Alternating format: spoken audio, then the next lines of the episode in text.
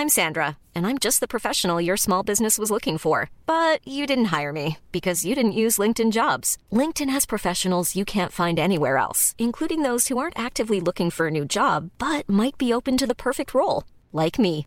In a given month, over 70% of LinkedIn users don't visit other leading job sites. So if you're not looking on LinkedIn, you'll miss out on great candidates like Sandra. Start hiring professionals like a professional. Post your free job on linkedin.com/people today.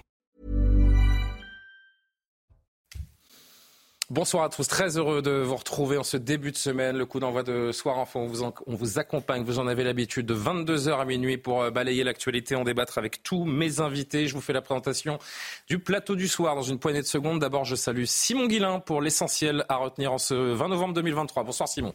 Bonsoir Julien et bonsoir à tous. Désarroi et colère dans la Drôme après le décès de Thomas. Ce jeune homme de 16 ans a été tué d'un coup de couteau en marge d'une fête locale dans le village de Crépol. Les faits qui sont produits dans la nuit de samedi à dimanche, 9 personnes ont également été blessées lors de l'affrontement et deux sont toujours dans un état grave. Gérald Darmanin a qualifié ce soir d'ignoble et d'inacceptable le décès de cet adolescent.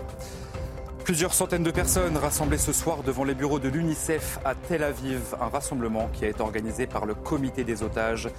Les manifestants appellent les Nations Unies et l'UNICEF à une libération immédiate des 40 enfants détenus par les terroristes dans la bande de Gaza. Vous les avez abandonnés, ont notamment scandé les participants. La pluie fait son retour dans le Pas-de-Calais et les autorités craignent de nouvelles inondations. Le département qui a une nouvelle fois été placé en vigilance orange au cru par Météo France. Aujourd'hui, Bruno Le Maire annonce que les frais de relogement de plusieurs milliers de sinistrés seront à la charge de l'État et des assureurs, et ce pour une durée de six mois, a déclaré le ministre de l'économie. Et puis ces images impressionnantes des outils du Yémen qui se sont emparés d'un navire commercial en mer Rouge. Ces rebelles qui sont soutenus par l'Iran ont saisi le Galaxy Leader. C'est un cargo transportant des voitures qu'ils présentent comme un navire israélien. Mais selon l'État hébreu, le bateau était exploité par une société japonaise, cher. Merci beaucoup Simon. On vous retrouvera à 22h30 pour un journal euh, complet. On vient de voir en, en substance les, les titres que l'on développera ensemble jusqu'à minuit. Avec moi en plateau ce soir, Freddy Eitan. Bonsoir monsieur. C'est une première dans Soir Info. Vous êtes euh, diplomate à Paris, Bruxelles, porte-parole de la délégation israélienne dans les négociations de paix avec les, les Palestiniens. Vous avez été également le premier ambassadeur d'Israël auprès d'une république islamique. C'était en, en Mauritanie et auteur, on va montrer votre, euh, votre ouvrage de ce livre Adama, Israël hier et aujourd'hui, témoignage aux éditions euh, Ballant. Et avec vous, pendant la première mi- demi-heure de l'émission, on va revenir évidemment sur toute l'actualité autour d'Israël et de cette incursion dans, dans Gaza. Johan Usaï est parmi nous ce soir. Bonsoir, Johan. Merci de faire votre retour. C'est un plaisir de vous avoir pour toute l'actu politique. Karim Abric pour l'international. Bonsoir Karima. Les invités de l'autre côté de la table. Valérie Lecap, bonsoir. Euh, chroniqueuse politique. Gabrielle Cluzel, directrice de la rédaction de Boulevard Voltaire. Très belle boucle d'oreille, euh, cher, euh, cher Gabriel. Et Jean-Sébastien Ferjeux, qui lui n'a pas ses belles boucles d'oreille, mais ses belles lunettes. Parmi nous, pour Atlantico. On compte sur vous pour échanger peut-être pendant la publicité. Cela ne nous regarde pas, comme diraient certains.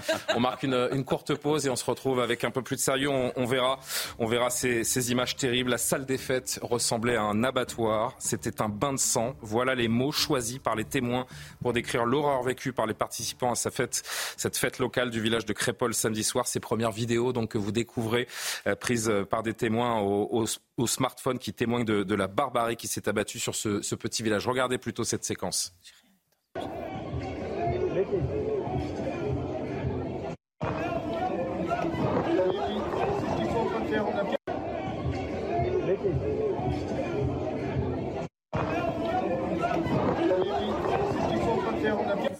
Et le décès de, Thomas, ce jeune de 16 ans tué d'un coup de couteau en marge de cette attaque, suscite euh, douleur, incompréhension, colère. On ira dans ce village de, Crépol dans la première heure où nous, euh, nous nous rendrons, donc euh, dans, quelques minutes après avoir évoqué la situation au Proche-Orient avec vous. Euh, Monsieur Ethan, on marque une pause et on se retrouve tout de suite. Nous sommes de retour sur le plateau de Soir Info, 22h10. Merci à vous si vous nous rejoignez en direct sur CNews. Valérie Lecap, Gabriel Cluzel, Jean-Sébastien Ferjou m'accompagnent, tout comme Karim Abric et Johan Usa. Et puis on est avec vous. On vous remercie encore une fois d'être présent. Freddy euh, Eitan, ancien diplomate à Paris, à Bruxelles. Vous avez été également le premier ambassadeur d'Israël auprès d'une république islamique qui était la, la Mauritanie.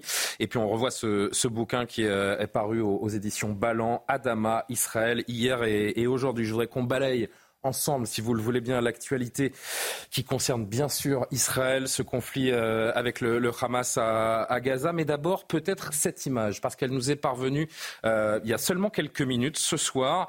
Et on découvre aujourd'hui donc que des insurgés yéménites pro-iraniens ont tenu parole, si je puis dire, parce que quelques jours après avoir menacé de prendre pour cible des navires israéliens en mer Rouge, eh bien, ces houtistes, c'est le nom de cette milice, se sont emparés d'un bateau commercial affrété par un groupe japonais, mais propriété d'un homme d'affaires israélien, en signe, je cite, de solidarité avec les Palestiniens de Gaza, victimes des bombardements de l'État hébreu. Alors, il se trouve que ces miliciens, euh, qui, qui, ont une certaine puissance, hein, vous allez nous, nous en parler, croyaient aborder un navire avec un équipage entièrement israélien. Force est de constater qu'ils ont fait fausse route. En tout cas, ça veut dire qu'ils estiment que la cause palestinienne doit être défendue. Ils n'épargneront rien ou du moins tout ce qui est lié de près ou de loin avec Israël. C'est un, conflit qui est en train de s'étendre à différentes structures et, différents pays. Oui, vous savez, les, les Houthis, ce sont des rebelles au Yémen. Il y a eu une guerre au Yémen euh, entre l'Arabie saoudite et le Yémen. Et donc pendant une dizaine d'années, il y a eu des milliers de morts donc, dans cette guerre. Elle a déjà commencé déjà depuis l'époque de, Nasser dans les années 60. Il y a eu déjà une guerre euh, civile entre le sud et le nord. Mais cette fois-ci, d'abord, il ne s'agit pas d'un navire israélien avec un équipage israélien. Il y avait des, des Britanniques et, et d'autres nationalités. Il y a 25 personnes à bord qui sont donc prises en otage en ce moment. exactement. Donc on, a connu déjà un piratage, on a, on a connu évidemment chaque fois un raisonnement donc euh, de certains paquebots, surtout en mer Rouge. Parce que c'est quoi la mer Rouge? La mer Rouge, c'est évidemment, ça va vers, vers le canal de Suez et c'est le commerce avec euh, l'Inde, avec l'Asie, avec tout, tout cela pour prouver par là que nous devons avoir un contrôle, un contrôle international. Et dans, et dans ce cadre-là, euh, c'est l'Iran qui est derrière. C'est l'Iran qui est téléguide. Parce que l'Iran. Derrière, par exemple, cet acte de piraterie Évidemment. Parce que que quoi les Houthis? C'est des chiites. C'est-à-dire, c'est-à-dire des rebelles qui sont affiliés donc aux gardiens de la révolution. Et les gardiens de la révolution téléguident, entraînent. Et là, on a vu les, les images. Ce, ce qu'on voit, c'est effectivement, ça a été pris aussi parmi des caméramens. Et on a vu la même chose. Et par ailleurs, c'est troublant parce que et les, téléspectateurs découvrent avec nous ces images. C'est extrêmement bien filmé avec des caméras de très haute précision. On voit cet accostage par hélicoptère. Chaque scène a été capturée encore une fois pour en faire, bien sûr, euh, Freddy Ethan, une arme de propagande. Mais c'est ça la propagande. On a vu la même chose à Gaza le 7 octobre au matin à l'aube on a vu la même chose. C'est-à-dire tout a été filmé, a été filmé par des pas par des journalistes ou pas par des correspondants de guerre, ça va de soi. Il a été filmé par le, Hamas et maintenant par les Houthis eux-mêmes. Donc il s'agit d'une guerre grave parce que c'est là, c'est le détroit Bab el c'est-à-dire le détroit qui peut effectivement arrêter complètement donc la navigation internationale sur le plan économique et sur le plan aussi humanitaire. dans ce sens-là, nous devons avoir euh, un contrôle assez efficace. Et fort heureusement, et fort heureusement, les, Américains, les Français patrouillent dans cette région. Je voudrais citer le porte-parole, avant de, passer euh, plus précisément à ce qui se passe dans Gaza, citer le porte-parole militaire de ces euh, outils, qui s'appelle Yaya Sari, qui a écrit sur le réseau social X cette saisie, donc cet acte de piraterie, nous le nommerons nous euh, de cette façon, se fonde sur la responsabilité religieuse, humanitaire, morale envers le peuple palestinien opprimé, soumis à un siège injuste et à la poursuite des massacres horribles et odieux perpétrés par, l'ennemi israélien. Ça veut dire quoi concrètement ce à on assiste que la sécurité de tout ce qui est lié de près ou de loin à Israël dans le monde est menacée. Oui, on est entouré tout azimut d'ailleurs. Euh, la menace est tout azimut. C'est-à-dire que les outils, il ne faut pas oublier que les outils ont essayé plusieurs tentatives d'envoyer des drones avec des explosifs et que, comme vous le savez, grâce mhm. à, d'hommes de fer et à d'autres interceptions donc euh, des batteries qu'Israël et grâce à grâce à ces batteries-là, il n'y a pas eu aussi dans la guerre de Gaza avec ces missiles, puisque des milliers, de, un déluge donc de missiles est tombé sur le sol israélien contre des villages et contre des villes. Et s'il n'y avait pas d'hommes de fer, les dégâts auraient été pires. Et donc, c'est là qu'il faut dire aussi. C'est ça qui est important. Mais deuxièmement, il faut dire qu'on a essayé de, de cibler Elat, une ville balnéaire au sud donc d'Israël, et, et cela n'a pas été réussi grâce, évidemment, à euh, les interventions donc de l'armée israélienne. Et le contexte est beaucoup plus général, c'est-à-dire que d'une part, nous avons, nous avons plusieurs fronts. Nous avons un front sud, donc avec les outils du Yémen. On a un, front est avec l'Iran au-delà même. Et on a en Cisjordanie avec le Hamas, puisqu'une partie, les, le bastion en Cisjordanie du Hamas à Jenin et dans d'autres. Et le nord avec Hassan Nasrallah, avec le Hezbollah. Mais tout cela est téléguidé, évidemment, par les ayatollahs d'Iran installés à Téhéran. Sans compter, les, je te disais, les intérêts euh, juifs ou israéliens un peu partout dans le monde évidemment, Occident qui sont euh, évidemment, Évidemment, parce, que, parce que vous savez, une seconde, parce que vous savez que chez les, pour le Hamas, il ne s'agit pas d'Israéliens. On les appelle des Yahoud, c'est-à-dire des Juifs. Vous vouliez apporter un, commentaire, euh, Valérie Juste une phrase que je trouve extrêmement frappante, c'est que pour la deuxième fois consécutive, alors en miniature, hein, l'ampleur n'est absolument pas la même, mais l'Iran envoie en première ligne des terroristes comme un espèce de bras armé euh, à l'encontre d'intérêts israéliens et euh, de façon, comme vous dites très justement, spectaculaire, filmée et donc visible dans le monde entier comme une espèce d'ultime provocation. Encore de revouloir montrer ces images et leur capacité d'intervention. Juste d'un mot, malgré tout, ce que j'en retiens, parce que c'est le, en mer Rouge, donc effectivement, et que c'est une voie commerciale majeure, c'est qu'il n'y a pas eu de boycott d'Israël malgré les 40 jours de guerre et pas de boycott dans le monde arabe non plus. C'est vrai. Je voudrais qu'on retourne euh, précisément donc dans, la bande de Gaza. Au cours des derniers jours, la, tension s'est concentrée sur l'hôpital Al-Shifa, le plus grand de cette enclave palestinienne, désormais sous le contrôle de l'armée israélienne. Ça a diffusé hier soir des vidéos qui montrent, selon euh, l'armée, des otages kidnappés le 7 octobre emmenés dans l'hôpital Al-Shifa. Explication avec Mathieu Devez. Cette vidéo dévoilée par l'armée israélienne proviendrait des caméras de surveillance de l'hôpital Al-Shifa. On y voit un otage présumé emmené de force dans ce qui semble être l'entrée de l'établissement. Selon l'armée israélienne, il s'agit d'un citoyen népalais enlevé le 7 octobre dernier. Ici, vous pouvez voir le Hamas prendre un otage et l'emmener à l'intérieur de l'hôpital. Il n'a même pas l'air d'avoir besoin d'un traitement, mais il l'emmène à l'hôpital. Dans une autre vidéo, c'est selon Tsahal un Thaïlandais sérieusement blessé qui est transporté sur une civière dans un couloir de l'établissement. Autour de lui, une dizaine d'hommes. Certains sont armés, d'autres portent une blouse médicale. Cette vidéo daterait également du 7 octobre, le jour des attaques du Hamas contre Israël. Il est 10h55. Des hommes armés font entrer un autre otage. Les terroristes gardent la salle. Nous n'avons pas encore localisé ces deux otages. Nous ne les avons pas libérés. Nous ne savons pas où ils se trouvent. Ce sont toujours des otages que nous devons libérer. Selon l'armée israélienne, ces vidéos prouvent que le Hamas a utilisé l'hôpital Al-Shifa comme infrastructure terroriste le jour des massacres. Freddy Etan, les, forces israéliennes sont poussées par la communauté internationale à, apporter des preuves, euh, des preuves pour justifier cette, euh, opération de plus en plus euh, décriée. C'est désormais indéniable. Le Hamas utilise les hôpitaux à des fins opérationnelles? Mais évidemment. Vous savez, ce qui s'est passé aujourd'hui, ce soir, au moment où je vous parle, il y a des combats très acharnés dans un quartier au centre de Gaza qui s'appelle Zeytoun. d'ailleurs. Zeytoun. Mhm. Et on a trouvé dans une mosquée, des explosifs. On a trouvé des mortiers. Donc pour vous dire, on utilise à la fois le culte, d'une part, et d'autre part, on utilise l'hôpital. Donc, euh, et certains invoquent des écoles aussi. Hein. Et, évidemment des écoles. Et quand on parle que les Palestiniens nous disent on a attaqué une école de l'UNRWA, vous savez, l'UNRWA qui a été créée en 1949 pour créer seulement pour les Palestiniens, c'est-à-dire un organisme pour aider les réfugiés palestiniens. Et depuis 49, il y a toujours ces, ces mêmes réfugiés qui reçoivent évidemment une aide de l'ONU. Mais dans ce contexte-là, nous disons, nous ne pouvons pas non plus une, guerre, toutes les guerres sont sales, toutes les guerres sont difficiles, toutes les guerres, toutes les guerres nous amènent des, à des pertes humaines, y compris israéliennes comme palestiniennes. Mais là, nous avons affaire à un groupe terroriste qui a agressé dans notre propre territoire et qui a tué, qui a massacré, qui a éventré des femmes enceintes, qui a essayé par tous les moyens de nous chasser complètement de ce territoire.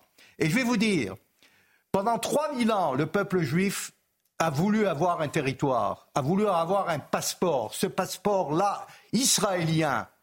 Et ce un petit peu pour qu'on le voit mieux. Hein, ce, ce, passeport israélien, vous le voyez ouais. Chaque juif a prié pendant 3000 ans à avoir ce passeport, pour avoir un État, un seul. C'est le seul État de la planète qui est juif. Eh bien, aujourd'hui, depuis le 7 octobre et depuis 1948, depuis la création de l'État d'Israël, on essaye de détruire cet État et de nous, ne pas nous munir de ce passeport, le seul passeport que nous nous quasiment la moitié de la planète, ce qui s'est passé le 7 octobre est un acte de résistance. Vous savez, je parle, il faut parler en dérision quand on parle de résistance de la part, de la part de, des, des, Palestiniens. Parce que quand on fait la comparaison avec, avec Jean Moulin, quand il, quand il y a des terroristes, et ça, c'est absurde. C'est le théâtre de l'absurde. Quand les Palestiniens parlent de résistance, évidemment, cela n'existe pas dans, dans, le, dans le sens figuré et propre. Il y a deux fronts, euh, évidemment, pour euh, ces, euh, ces six dernières semaines. C'est euh, d'un côté l'éradication du, Hamas, voulu par le gouvernement, et de l'autre, évidemment, ces 240 familles d'otages qui n'en peuvent plus, qui sont au bout de cette torture psychologique. Certains d'entre elles, certaines familles d'otages ont été reçues par le Premier ministre Netanyahou à, à Tel Aviv aujourd'hui. D'autres sont restés sur le carreau, si je puis dire, et n'ont pas pu entrer pour cette rencontre. Ils ont exprimé leur colère à Tel Aviv. Je voudrais que vous réagissiez ensuite. Nous sommes ici parce qu'ils ne nous écoutent pas. Ils n'écoutent personne. Ça n'a aucun sens. Même sur leur site, ils ne mentionnent pas les enfants.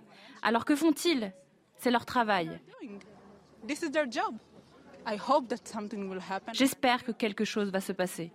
Nous sommes ici pour être sûrs que quelque chose se passe. Si personne ne parle, il ne se passera rien.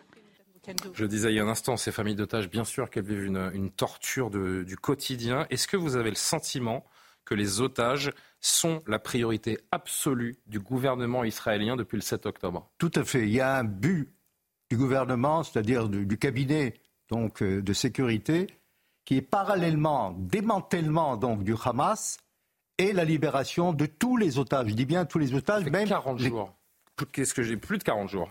Ça fait Écoutez, ça, peut prendre encore. Le parce temps que, presse. Parce que on, peut, on, peut arriver, on peut conquérir, si vous voulez, Gaza en l'espace de 48 heures. C'est pas ça, c'est pas ça. Il faut. Non, que je me dis, pourquoi est-ce que j'insiste sur le fait que ça fait plus de 40 jours, c'est que je me dis, plus ça s'intensifie sur le terrain, plus forcément, et vous allez peut-être me démentir, mais c'est le sentiment qui est partagé, je pense, par beaucoup, plus les négociations vont être compliquées, plus le Hamas va être acculé, plus les, bombardements seront intensifiés, plus ce sera compliqué de récupérer les otages par une voie de négociation. Il y a, il y a une, percée aujourd'hui, euh, probablement euh, avec euh, les États-Unis, et Joe Biden, le président des États-Unis, vient de le dire d'ailleurs, qu'il y a des négociations avec le Qatar il y a la Croix-Rouge aussi, euh, la présidente de la Croix-Rouge qui se trouve au Qatar et qui a rencontré donc Nié et qui est d'ailleurs n'est pas à Gaza. Euh, le chef du Hamas est dans un palace. Au Qatar. Et, au Qatar. Donc il y a des négociations pour la libération au moins d'une partie des otages.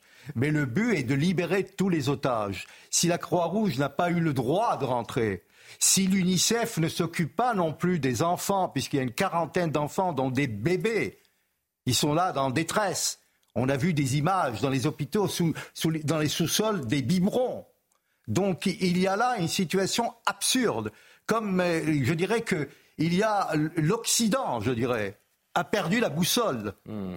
Et nous devons, et nous devons dans ce sens-là voir ben, L'Occident, je vous je, pardon, hein, mais l'Occident voit aussi ces, ces images euh, de, de, bombardements dans le nord de Gaza, ces populations euh, civiles qui vivent euh, un dénuement total, une urgence humanitaire absolue.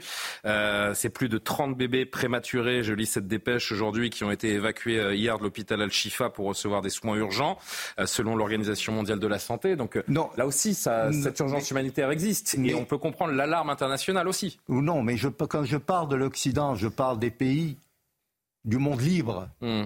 Concernant le combat donc du monde libre face au terrorisme, parce que le terrorisme du Hamas, c'est le même terrorisme que nous connaissons ici en France. On a décapité trois professeurs parce que on, effectivement, ce qui se passe, c'est qu'on veut complètement détruire tout ce qui est laïque, tout ce qui n'est pas, pas du monde libre, du monde occidental. Ça veut dire que ça vous met en colère quand vous entendez par exemple le président de la République française, Emmanuel Macron, appeler hier le, chef du gouvernement israélien, Benjamin Netanyahou, pour lui rappeler, et on, va voir la communication de l'Elysée ensemble, le président de la République a, rappelé, a appelé l'attention du Premier ministre israélien sur les risques humanitaires et les trop nombreuses pertes civiles liées aux opérations militaires en cours dans la bande de Gaza, lui a rappelé la nécessité absolue de distinguer les terroristes de la population et d'apporter une protection efficace aux civils. Ça vous met en colère de lire ça? Non, ça ne me met pas en colère. Je suis attristé que le président Macron nous dise, nous donne des leçons de morale. Parce que, effectivement, je crois que nous sommes dans notre droit de riposter.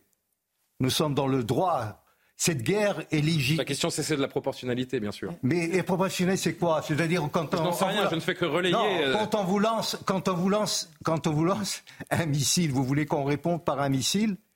Mais il y a cette réponse très, très simple et très logique, et, qui, euh, et je crois d'ailleurs que c'est Joe Biden qui a eu cette réflexion la semaine dernière en disant si ça nous avait touché nous, comment aurions-nous réagi C'est peut-être une question qu'on devrait se poser. S'il y avait eu 1500 morts euh, massacrés en France, Comment l'État français aurait-il réagi? Oui, Yohann, vous vouliez apporter un petit mot? Je vous rends tout de suite la parole, Freddy. Oui, simplement parce que j'entends ceux qui appellent à un cessez-le-feu. D'abord, cessez-le-feu. Est-ce qu'on peut arrêter de combattre face au terrorisme? Un cessez-le-feu entre deux armées régulières, ça peut s'entendre et se négocier. Arrêter de combattre un groupe terroriste, c'est encore autre chose. Mais quand Emmanuel Macron demande un cessez-le-feu, protéger les civils, évidemment, tout le monde souhaite qu'il y ait le moins de morts possible. Mais quelle est la solution du président de la République à ce moment-là pour combattre le Hamas S'il y a un cessez-le-feu, si Israël arrête arrête d'attaquer Gaza, comment comment on attaque et on lutte contre le Hamas? Comment est-ce que l'on démente ce groupe terroriste? Parce que tous ceux qui appellent à un cessez-le-feu n'ont pas de stratégie à proposer pour éradiquer ce groupe terroriste. C'est quand même un problème. Vous qui... Euh, alors, juste un mot et je reviens vers vous, euh, Valérie. Vous qui avez une expérience incomparable par rapport à chacun d'entre nous, bien sûr, en termes de, diplomatie internationale.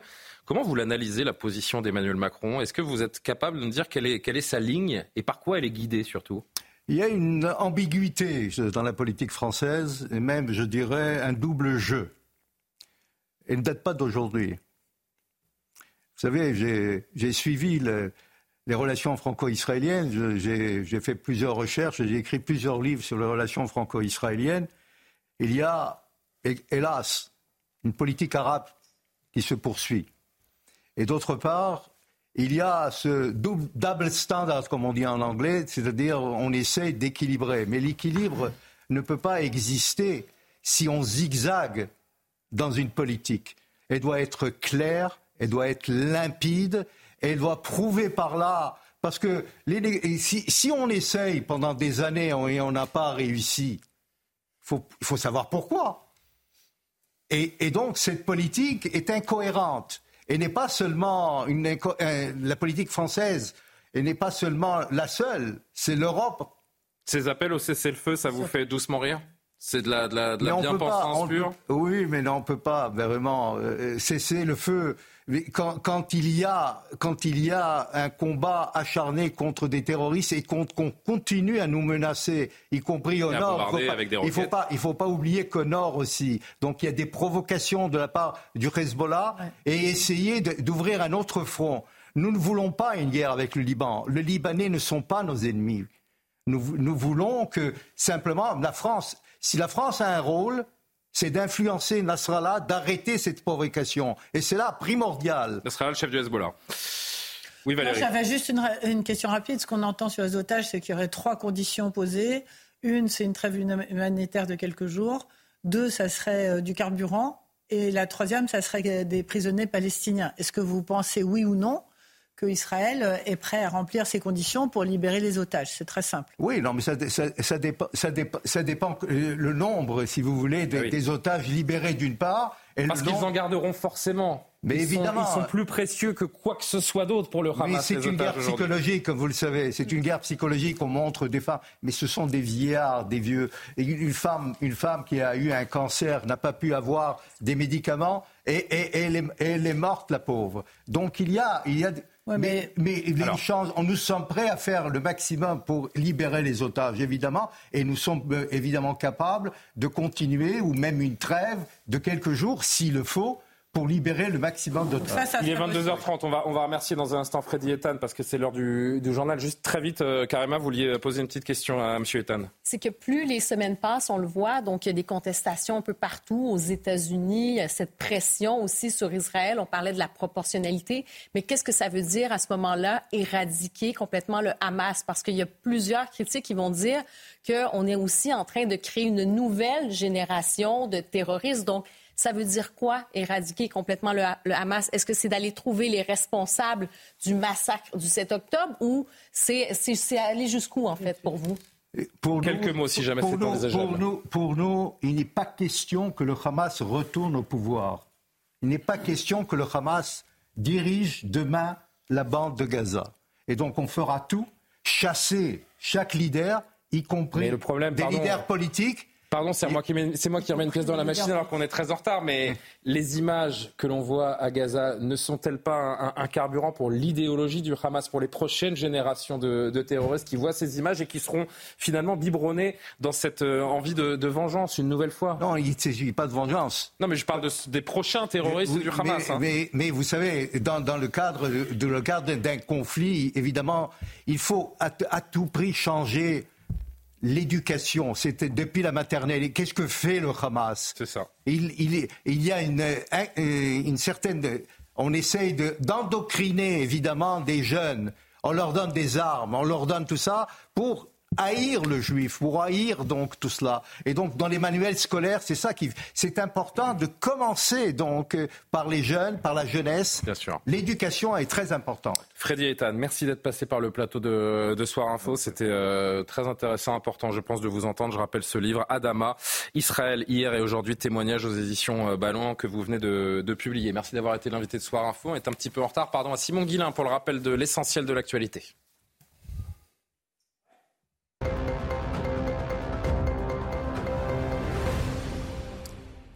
Plusieurs centaines de personnes rassemblées ce soir devant les bureaux de l'UNICEF à Tel Aviv, un rassemblement qui a été organisé par le comité des otages.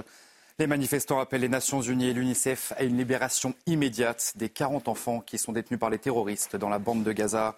Et je vous propose justement d'écouter ce témoignage recueilli sur place par nos envoyés spéciaux Thibault Marcheteau et Fabrice Elsner.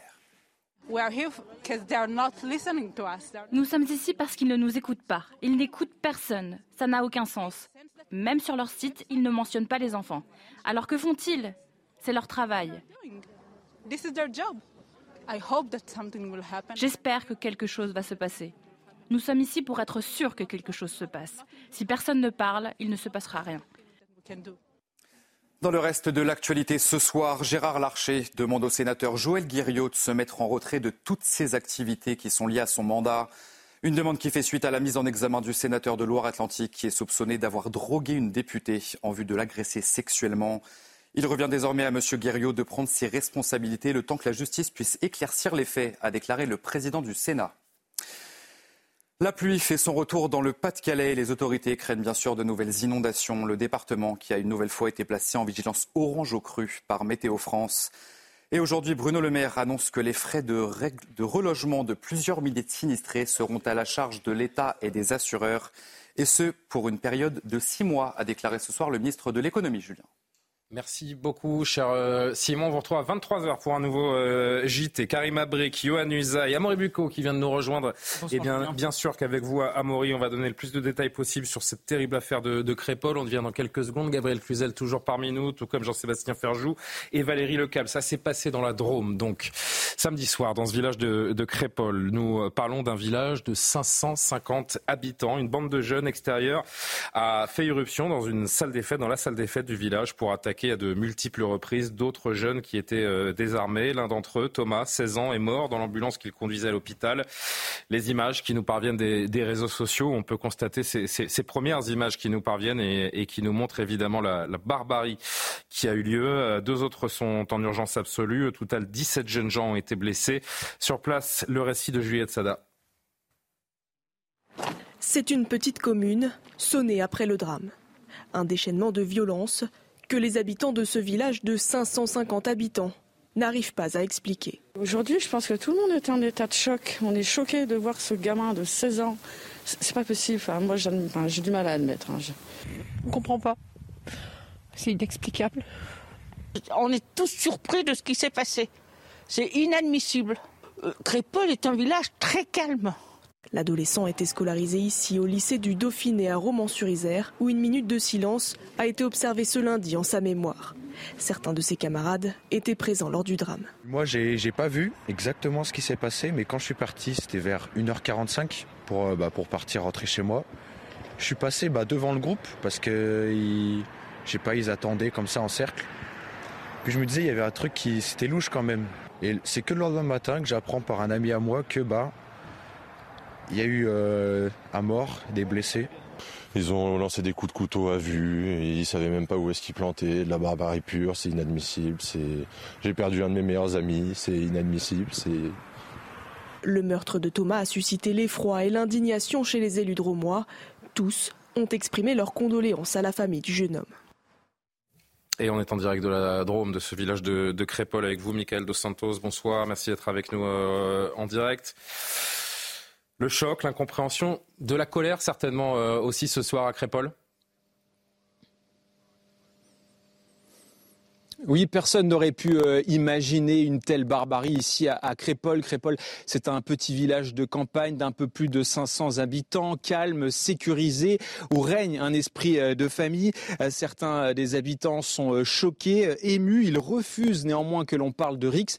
Pour eux, ces jeunes sont venus armés pour blesser, pour tuer, pas du tout dans un esprit festif. Certains euh, des Crépolois que l'on a pu interroger hors caméra n'ont pas voulu euh, s'exprimer hein, par peur des, des représailles. Euh, D'autres, et ils sont nombreux, se disent prêts à se venger si les agresseurs ne sont pas interpellés très vite. Selon eux, il s'agirait de jeunes issus d'un quartier sensible de Romans-sur-Isère, le quartier de la Monnaie. Une information qui aurait été démentie selon nos confrères de France Bleu par le procureur de la République qui parle néanmoins d'une expédition euh, programmée. Cet après-midi, euh, quelques hommages hein, ont eu lieu ici euh, à Crépol. Certains habitants sont venus se recueillir juste derrière moi à la salle des fêtes où des bougies, des bouquets de fleurs ont été déposés. Des minutes aussi de, de silence ont été observées dans le lycée du Dauphiné, le lycée où était euh, scolarisé euh, le jeune euh, Thomas. C'est d'ailleurs depuis ce lycée hein, que va partir une marche blanche mercredi à 13h30, une marche blanche qui devrait donc se terminer au stade rugby du rugby club romanais, un club où évoluait l'adolescent de 16 ans qui a été tué ici dans la nuit de, de samedi à dimanche. Dos Santos avec Just- Justine Cerquera à Crépol dans la Drôme. Merci beaucoup pour, euh, pour toutes ces, informations. On va en discuter tous ensemble euh, en plateau. Je voudrais que vous entendiez euh, l'un des nombreux témoignages, puisqu'il y avait des dizaines et des dizaines de personnes évidemment dans cette salle des fêtes. Celui-ci est, là encore particulièrement glaçant. Je suis choqué parce que comme c'était un collègue à moi, je l'ai vu mourir, il, est décédé sous mes yeux. Donc voilà, c'est compliqué après. On a fait du rugby ensemble, on a, on était au collège ensemble et tout, donc oui, oui, je le connaissais. Dis-nous ce que tu ressens aujourd'hui. Bah, c'est un choc, hein, c'est, c'est vraiment une honte par rapport aux agresseurs parce que venir, euh, venir tuer quelqu'un euh, par, euh, par plaisir, en fait, c'est juste du plaisir de, plaisir de tuer, quoi. Le bal, il se passait bien, ils sont venus, ils ont sorti des couteaux et puis, puis ils se sont pris à des gens, quoi. Ils ont commencé à attaquer un peu, un peu tout le monde, quoi. Je voudrais que vous voyez la, citation également de, ce jeune homme appelé Maxence chez nos confrères du, du Parisien. Ces mots, c'était un bain de sang. Des jeunes de cité ont encerclé la salle des fêtes et plantaient les gens à l'aveugle. On est sur un mode opératoire, Gabriel Cluzel, qui pose évidemment beaucoup de questions, qui fait surtout euh, froid dans le dos. Difficile encore de définir ce qui s'est passé. Une chose est certaine, c'est absolument écœurant. Oui, je pense que tous les, tous les parents aujourd'hui sont, sont terrifiés de voir ce qui est arrivé. Les, les, les balles dans les villages de campagne, c'est un peu le dernier endroit où, les, où on imaginait que les jeunes pouvaient être à l'abri, sans, sans arrière-pensée, des, des ambiances bon enfant. On se rend compte que c'est terminé. Non seulement les grandes métropoles et même les, les, les villes moyennes euh, sont gangrénées par, euh, par une insécurité euh, euh, mortifère. Et là, c'est un petit village qui est touché. Alors moi, je constate que ça, le, le- le 20 novembre, c'est la journée mondiale de l'enfant. Vous savez, Elisabeth Borne, elle a sorti tout un aéropage de, euh, de, de tas d'initiatives. Non, mais euh, pour protéger les enfants, parce qu'à 16 ans, c'est un enfant. hein, je défie euh, euh, n'importe quel parent de, de dire le contraire. Eh, eh bien, ce qui est important, c'est de, c'est de, c'est la sécurité de nos enfants la sécurité de nos enfants. Alors on aimerait bien savoir ce qui s'est passé. Moi, je suis quand même frappée par le grand silence euh, jusqu'à ce soir. Gérald Darmanin a, pris la parole. On l'entendra. Mais c'est vrai qu'on a eu une, une longue journée euh, de, de, silence. On a eu une longue journée de réaction à droite. Terrible. On a eu une longue journée de réaction à droite et on en parlera tout à l'heure. On verra quel sens. On a eu une longue journée de tentatives de diversion à gauche. Hein? Voilà. C'est pas faux non plus. Euh, je voudrais qu'on se concentre sur ce jeune homme. D'abord, euh, ce jeune Thomas qui est décrit par tous ceux qui l'ont côtoyé comme un, garçon sans aucune euh, histoire, qui n'était pas connu des services de, police. Samori, je me tourne vers vous. Qu'est-ce qu'on sait de ce, garçon qui est décédé ce week-end donc? Bien, écoutez, nous avons pu joindre plusieurs de ses proches hein, qui nous ont effectivement tous fait euh, le portrait d'un jeune homme sportif. Vous savez, il était très engagé dans rugbyman. De rugby, exactement. Il était licencié sans aucun problème particulier, ce qui explique d'ailleurs finalement l'incompréhension totale, le choc dans lequel euh, l'entourage est plongé aujourd'hui. Voici par exemple ce que nous dit Benjamin, qui était membre du même club euh, que Thomas. Il dit il avait toujours la joie de vivre, était toujours prêt à se mettre au service des autres. Il détestait les conflits et faisait tout pour éviter les embrouilles. Euh, voici aussi ce que nous dit également l'un des anciens entraîneurs euh, de Thomas, avec qui nous avons échangé. Lui, il parle de sa soif d'apprendre et de son investissement à la fois dans ses études comme sur le terrain de rugby. C'était donc un garçon a priori euh, sans histoire. Et si vous voulez, ce portrait, effectivement, tranche avec euh, la violence, la sauvagerie avec laquelle il a été tué. Hein, je rappelle qu'il a reçu plusieurs coups de couteau, à la fois dans le thorax, mais aussi à la gorge. Donc il avait assez peu de chances de survivre et d'ailleurs mort rapidement. Ce n'était pas la seule victime. Et donc, si vous voulez, c'est aussi... Deux personnes encore en urgence absolue, hein, je me permets de le préciser. Exactement, tout à fait. Euh, ça, ça, montre, si vous voulez, l'attaque était à la fois extrêmement directe, violente, mais massive. Elle a touché beaucoup de personnes ce soir-là. Et Thomas, apparemment au hasard, c'est-à-dire que c'était une des personnes qui est sortie de cette salle de fête et qui a été visée. Euh, il y a un mot qui ne passe pas euh, également depuis, euh, depuis quelques heures, c'est le mot RIX. Oui, alors ça c'est assez frappant. Hein. Quand on parle avec les habitants, ils sont à la fois choqués et meurtris par la mort de Thomas, mais aussi par le traitement médiatique qui a été fait par cette affaire. Si vous voulez, de nombreux médias ont effectivement repris le terme de RIX qui était lui-même prononcé par le procureur de la République de Valence. Or, pour les habitants, eh bien, ça n'a rien d'une rixe, puisque les, les, personnes présentes dans ce bal euh, auraient été délibérément attaquées par des voyous et auraient euh, simplement tenté de se défendre ou de défendre le videur qui lui-même était attaqué avec un couteau. Est-ce qu'on a un début d'explication donc de, la raison pour laquelle ils ont attaqué? Alors on a un début d'explication, c'est que c'était un groupe d'une dizaine de personnes qui ont été refoulées de cette salle de fête, notamment. D'accord, qui sont venues une première fois, qui ont voulu participer à cette fête. Voilà, refoulées et donc finalement ils sont restés à l'extérieur. En tout cas, ils sont revenus euh, nombreux pour en découdre et c'était la fin de la soirée. Il était vers un peu après 2 heures du matin. Des personnes sortaient de cette salle de fête, ont voulu probablement prendre la défendre de ce la défense de ces videurs et se mmh. sont fait elles-mêmes très violemment agresser. Je vous cite Quelques citations, euh, Julien, pour finir. Euh, pareil, là, c'est un membre du club de rugby qui nous dit, vous savez, sur ce terme de rix, pour moi, quand on se rend dans un bal avec des couteaux, ce n'est pas une rix, mais un assassinat en organisé. Et puis, il y a une habitante proche de l'entourage de Thomas qui va, elle, même plus loin, puisqu'elle dit, pour moi et pour beaucoup, beaucoup de personnes, cet acte est terroriste. Ils sont venus pour tuer et non, comme on a dit, pour un règlement de compte. C'est complètement faux. Merci beaucoup, Amaury. Euh, Jean-Sébastien, peut-être 17 euh, blessés, des coups de couteau dans le dos. On est dans une fête de village. C'est euh, franchement discuter de cette, de cette affaire, c'est essayer de comprendre l'incompréhensible en fait. Oui, je comprends l'émotion qu'a suscité le mot RIX, y compris employé par le procureur euh, de la République, parce qu'une RIX, ça suppose plutôt qu'il y ait euh, deux bandes euh, qui s'opposent. Peut-être que c'est un, mot qui a été utilisé également dans les toutes premières heures après cette, ce terrible événement. utilisé par un certain nombre de médias aujourd'hui. Encore à l'heure où on se parle, des médias utilisent ce mot RIX. À l'heure où on se parle, je ne sais pas, mais en tout cas ce matin, c'est le cas serait, parce que euh, ça m'a justement heurté en entendant ça. Et c'est une manière aussi d'euphémiser euh, le réel, de le ramener à quelque chose comme on pourrait le connaître. Parce que voilà, des bagarres de balles. D'ailleurs, je me permets de dire que les dépêches de l'AFP parlent de troubles faits pour qualifier les, euh, les, les, gens qui sont venus, qui sont venus massacrer. Donc c'est fêtard. Troubles faits.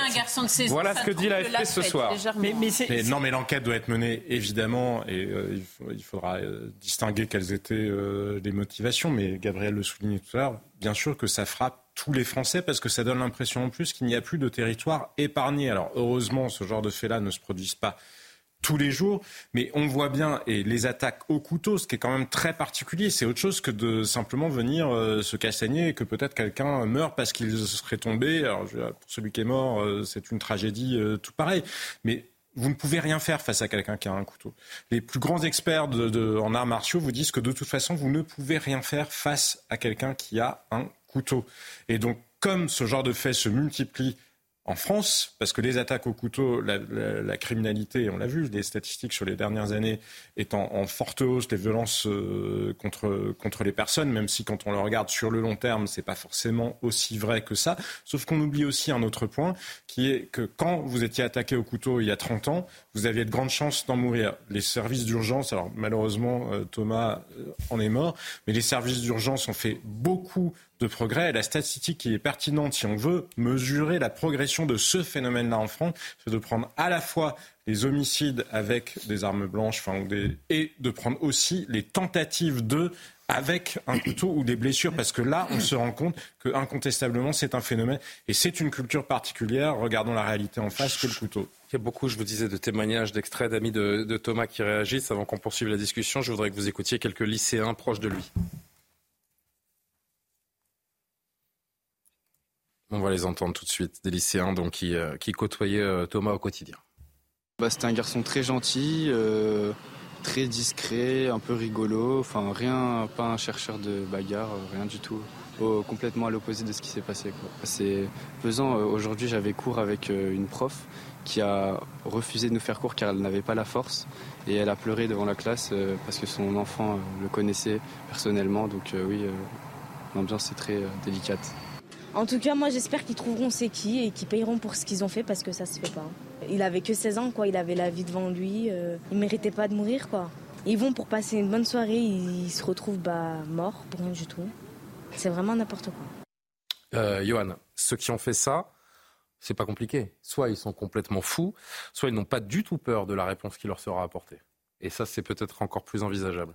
Euh, oui, c'est probablement la, deuxième option que vous venez de souligner, parce qu'il faut être fou. Dans tous les cas, pour faire ça, il faut être fou. Oui, mais vous voyez la nuance que j'apportais. Mais, le, fait qu'ils ne craignent pas l'autorité, manifestement, preuve en est, qui se rend à un bal à la campagne avec des couteaux si vous voulez. Moi, quand euh, je vais en soirée, je ne pars pas avec un couteau dans la poche, vous voyez.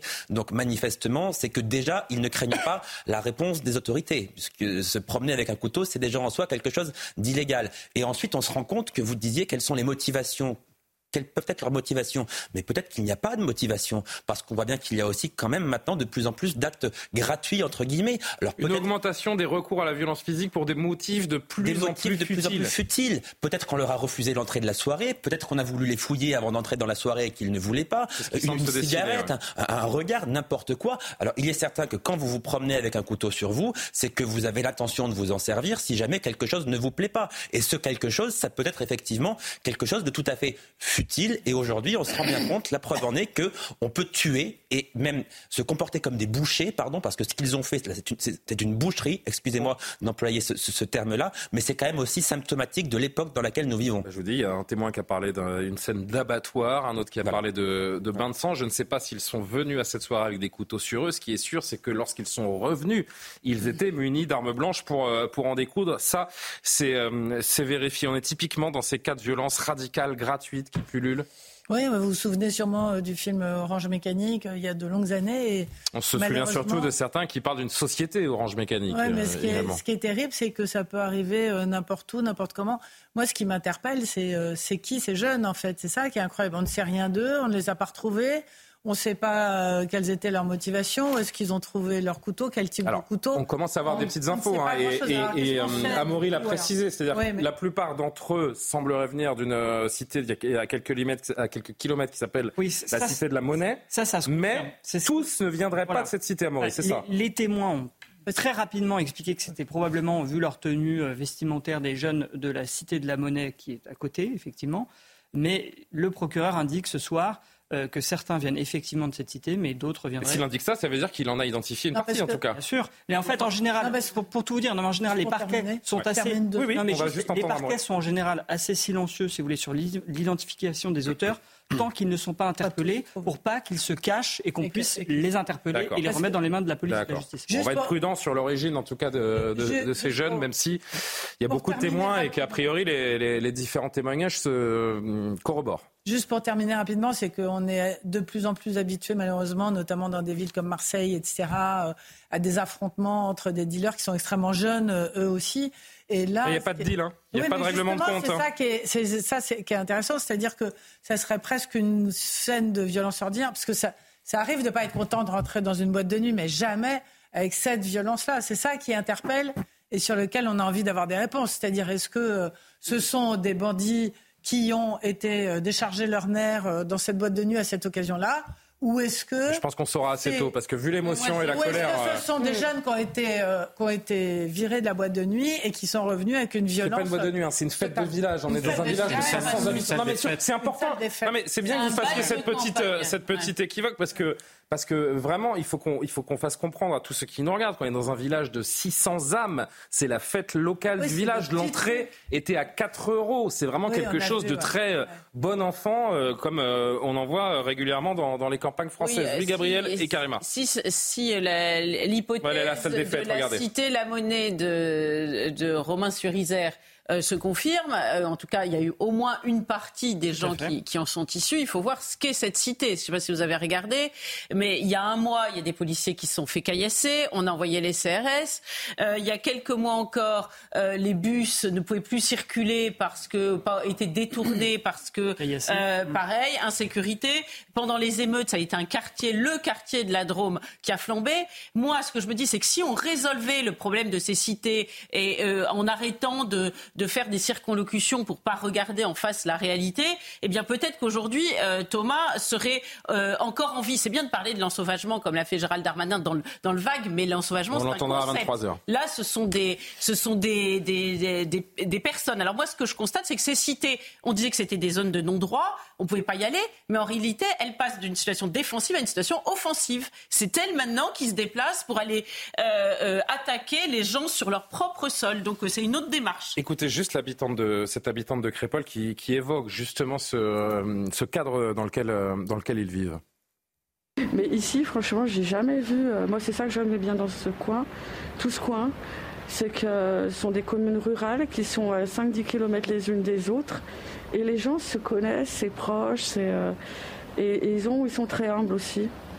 Donc il y a beaucoup de respect, voilà. Moi ici, je venais gamine, je vais vous dire franchement, même roman, j'étais la gamine, euh, roman, se promenait tranquille le soir, on faisait ce qu'on voulait. Hein. Et je viens de Lyon, c'est pareil, Lyon avant, on pouvait se promener. Euh, maintenant, euh, j'habitais vers le stade. à mes yeux, bah, impossible quoi. Donc voilà. Donc je pense qu'il y a beaucoup de choses qui ont trop évolué au niveau violence. Il va falloir remettre, recadrer un peu tout ça, parce que quand ça arrive dans un village comme ça, où les gens sont là juste pour passer un bon moment, ils sont pas là pour autre chose eh ben, je trouve que ça devient grave et qu'il va falloir quand même réagir au niveau national et peut-être faire euh, envisager euh, des choses, euh, voilà, vraiment faire quelque chose. Ouais, Karima, un mot. Moi, je suis, je suis bouleversée. Évidemment, on est journaliste et puis on fait la part des choses, mais quand je me mets à penser au fait qu'il y a un, gamin de 16 ans qui s'est réveillé samedi matin, qui était heureux, qui allait participer à une fête et que le lendemain, il n'est plus parmi nous, je suis complètement bouleversée. Ça m'enlève complètement les mots. Et je me dis dans quel état de société on est rendu pour que des individus jouissent de la souffrance des autres, jouissent de la mort des autres? Euh, combien de digues morales, spirituelles ont cédé dans la tête de ces personnes pour être capables euh, comme ça, à froid, d'aller attaquer des jeunes. Je, suis complètement, euh, sincèrement, ça, me sidère vraiment. Et je pense aussi à ces parents de jeunes. Je me dis, mais attention, il y a, quand même un enjeu d'éducation. Je pense qu'il faut un certain réveil. Euh, c'est pas possible. Et ensuite, ben c'est ça, ça ressemble effectivement à une sorte d'expédition euh, punitive. Parce que peu importe les raisons, que vous soyez frustré de quoi que ce soit, il n'y a, rien qui légitime, qui légitimise le fait de, de se rendre comme ça et d'aller euh, littéralement tuer des gens comme ça au hasard. Euh, on va poursuivre évidemment cette thématique euh, tout à l'heure parce que je voudrais qu'on évoque les réactions politiques. Bien sûr qu'on va entendre le ministre de l'Intérieur qui réutilise ce terme d'ensauvagement, mais vous verrez que à droite, on a beaucoup réagi, à gauche, beaucoup moins, voire pas du tout. Les politiques choisissent-elles leurs victimes? C'est une question qu'on va pouvoir décemment se poser dans trois minutes. À tout de suite. Ça, c'est un exploit. Il est un tout petit peu plus de 23 heures. Merci de nous rejoindre en direct sur CNews. La suite de Soir Info, c'est d'abord l'essentiel de l'actualité. Simon Guillain.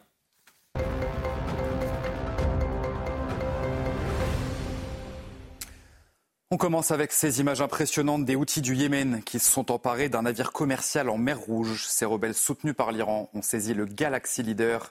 C'est un cargo transportant des voitures et qu'ils présentent comme un navire israélien. Selon l'État hébreu, le bateau était exploité par une société japonaise. Joe Biden croit qu'un accord pour libérer les otages détenus par le Hamas est proche. C'est ce qu'a affirmé aujourd'hui le président américain en marge d'une cérémonie à la Maison-Blanche. Environ 240 personnes seraient aujourd'hui entre les mains des terroristes dans la bande de Gaza. Et puis en France, à partir du 1er décembre prochain, une aide financière d'urgence sera versée par la CAF pour permettre aux victimes de violences conjugales de quitter leur domicile. Une annonce aujourd'hui faite par la ministre des Solidarités, Aurore Berger. Cette aide s'élèvera en moyenne à 600 euros et sera évaluée en fonction des revenus et du nombre d'enfants, cher Julien. Merci beaucoup Simon Guillain pour euh, l'essentiel de l'actualité. Karima Abrikio, Anusa Yamori Bucco euh, sont toujours avec nous, tout comme Valérie Lecable, Gabriel Cluzel et Jean-Sébastien Ferjou. On revient évidemment sur cette ignoble attaque dans ce village d'à peine 600 euh, âmes samedi dernier. Attaque qui a viré au drame puisque Thomas, 16 ans seulement, a été tué. Deux autres personnes sont entre la vie et la mort. 17 personnes ont été attaquées et blessées. On continue la conversation, mais d'abord je voudrais que vous entendiez le ministre de l'Intérieur qui a réagi chez nos confrères de France 5 Il y a eu une fête dans un village, et puis des gens qui viennent d'ailleurs de ce village ont voulu forcer l'entrée de cette fête, et des coups de couteau sont partis. Donc ça s'appelle l'ensauvagement. Il y a trois ans et demi, lorsque je suis venu ministre de l'Intérieur, j'ai évoqué l'ensauvagement. J'ai dit qu'il y avait une violence qui était gratuite, de, gamins de 15-16 ans contre des gamins de 15-16 ans. Ça, c'est pas de la faute de la police ou de la gendarmerie quand des, gens de 15-16 ans donnent des couteaux à des personnes de 15-16 ans. C'est évidemment euh, une faillite générale de notre société. Gabriel Cluzel, ce drame, c'est une scène de la vie en France. Non, mais le problème, c'est que là, on reste dans le, le domaine du grand flou. Moi, j'aimerais que Gérald Darmanin nous en dise plus, parce que des, garçons, des, des gamins de 15-16 ans. Déjà, moi, j'aime pas appeler des assassins des gamins. Vous voyez, quand on, je, quand on assassine, on n'est plus un gamin. Ça a un côté euh, euh, sympathique et potache qui, là, en l'occurrence, ne convient pas.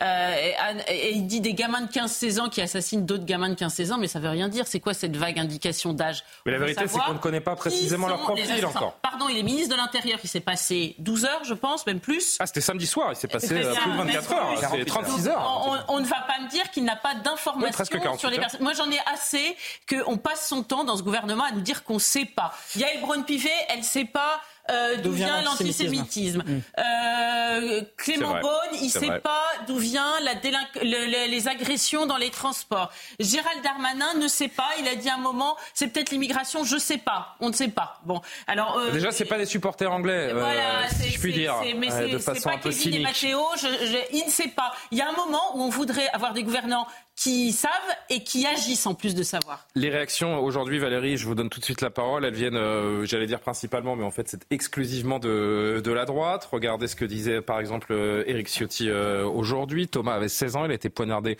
à mort par plusieurs individus, victime de l'ensauvagement de, de, la France. Ensauvagement donc repris ce soir par Gérald Darmanin. Non, Thomas n'était pas là seulement au mauvais endroit et au mauvais moment. Marine Le Pen, elle aussi a, a réagi. On, on passe en revue ces différentes réactions. Fête de village, mariage, fête d'anniversaire depuis quelques années, les villages ruraux sont victimes de razzia, de véritables razzia, attaques au couteau, agression d'une brutalité inouïe. La dernière a fait un mort, un gamin. Plus personne n'est à l'abri. Trop, c'est trop. Le patron du RN, Jordan Bardella, lui aussi a commenté.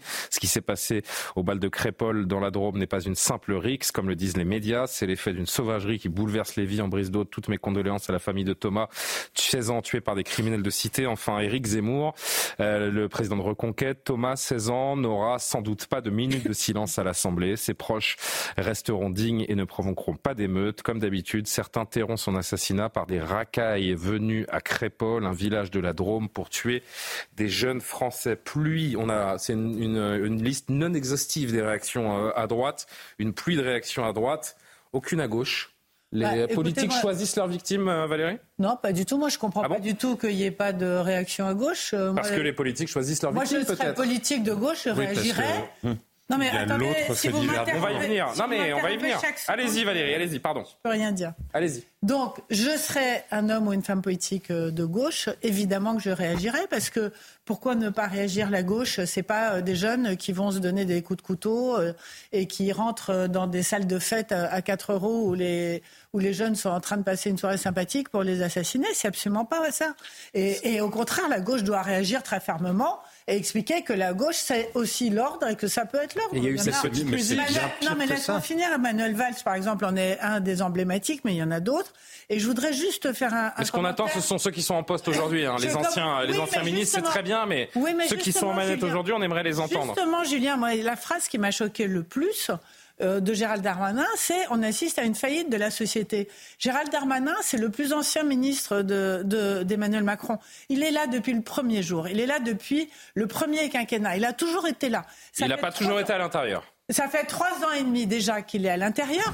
C'est quasiment le record de temps passé au ministère de l'Intérieur. Qu'est-ce qu'il fait Qui est aux manettes Qui est aux responsabilités Qui est responsable de la non-faillite de la société et de la reconstruction de la société Mais Moi, qui- ce qui me gêne, c'est pas qu'il ne sache pas exactement ou qu'il veuille, comme euh, vous l'avez dit tout à l'heure, ne pas donner les noms et ce qui est en train de se passer pour terminer son opération. Ce qui me gêne, c'est qu'ils sont jamais responsables de rien. Non, mais il y a deux sujets en un là. Il y a, d'un côté la faillite du, du gouvernement peut-être, et, et de l'autre euh, cette, la euh, cette- ce clivage ce politique qui fait que certains tweetent pour certaines victimes et d'autres Oui, parce qu'il y a eu pour d'autres victimes. Après, il y a eu cette petite musique. On va revenir sur euh, la gauche qui ne tweet pas, la droite qui tweet, mais il y a quand même c'est autour des réactions euh, à droite. Il y a cette petite musique euh, politico-médiatique euh, aujourd'hui qui nous fait dire. Bah, Tiens, qu'est-ce que c'est que ces réactions politiques? Les, les politiques vont plus vite que les enquêteurs pour, euh, pour trouver des conclusions sur les motivations, sur les origines des, des auteurs. Il y a ce côté que certains ont qualifié d'un peu indécent de réagir aussi vite et de mettre une cible sur la tête d'éventuels coupables alors que la justice elle-même ne les connaît pas encore. Ils ont été plus ou moins prudents dans la manière d'évoquer euh, les faits. Maintenant, la réalité. Est-ce qu'on a politisé reste- trop rapidement ce qui s'est passé euh, à Crépole C'est ça la question. Je ne sais pas si on l'a poli- politisé. Moi, ce que je constate, c'est que par ailleurs, aujourd'hui, il y a eu un autre fait divers avec un jeune jardinier de 29 ans dans le Val-de-Marne qui a été euh, plus ou moins égorgé par un jeune homme qui s'appelle Mourad et qui a, a- été, qui a pris un coup de cutter sur euh, environ 15 cm au niveau Voilà. de la gorge et qui a échappé par miracle à, à la mort, attaqué par un, un homme de un peu plus de 70 ans. Et en effet. Il lui disait Je suis ici chez moi. Et là, en revanche, Jean-Luc Mélenchon a tweeté. Avec débordé d'insultes racistes, ce qui est évidemment insoutenable, ce qui est évidemment parfaitement condamnable. Mais instantanément, la France insoumise s'est mise à tweeter sur le sujet avec les mêmes éléments de langage. Donc on- c'est absolument La- épouvantable. Toute la gauche n'est pas la Pardon, France Valérie. insoumise. Bah, je vous dis pas que toute la gauche est la France insoumise. euh, Bon, en l'occurrence, à, gauche- la France insoumise. je vous dis juste que- que et, et Mediapart a fait, a fait la même chose et, et qu'on a vu sortir les tweets exactement programmés et que les algorithmes en plus nous entretiennent là-dedans et que c'est absolument redoutable que d'imaginer une société où finalement nous serions tenus de nous émouvoir d'une cause plus que d'une autre. Je lis ce que disait donc Jean-Luc Mélenchon aujourd'hui à propos de ce qui s'est passé dans le Val-de-Marne alors qu'il n'a pas eu un mot pour euh, Thomas. L'ignoble tentative d'égorgement arabophobe du Val-de-Marne est le résultat du laisser-aller raciste de la sphère publique. Le classe médiatico-politique doit se ressaisir. Pensée émue pour la famille de la victime et ses proches. Exigeons justice. Tenons loin de nous le poison de la haine vengeresse.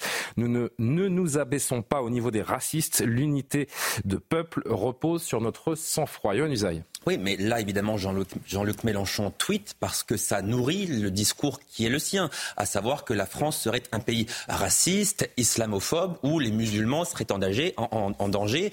Et il, voit dans ce, fait divers dramatique, évidemment, euh, la preuve que ce qu'il dit est vrai. Donc ça sert son discours politique. Donc il tweet, en revanche, concernant euh, Thomas, là, ça n'entre pas dans, dans ce qu'il dans ce qu'il dit, hein, ça ne sert pas son discours politique. Donc aucun tweet. Lui qui est si prompt à tweeter, évidemment, qui tweet d'ailleurs les, les pires horreurs sur Israël, sur le Hamas, etc.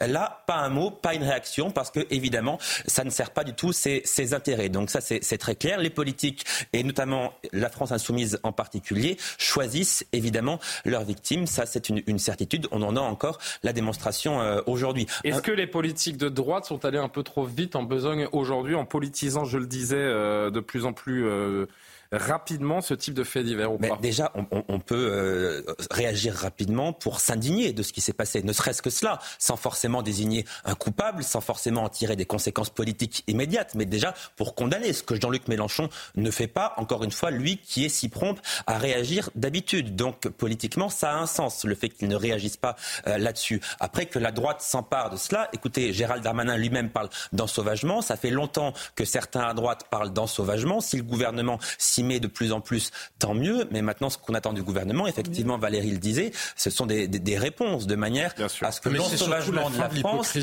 C'est surtout Oui, la fin de mais- l'hypocrisie parce que ce ne sont pas juste des réponses. Gérald Darmanin, il fait partie d'un gouvernement qui a nommé enfin ou en tout cas d'une majorité qui a pu nommer à la tête de la hiérarchie judiciaire des Oui, magistrats ayant oui. appelé à voter pour Jean-Luc Mélenchon.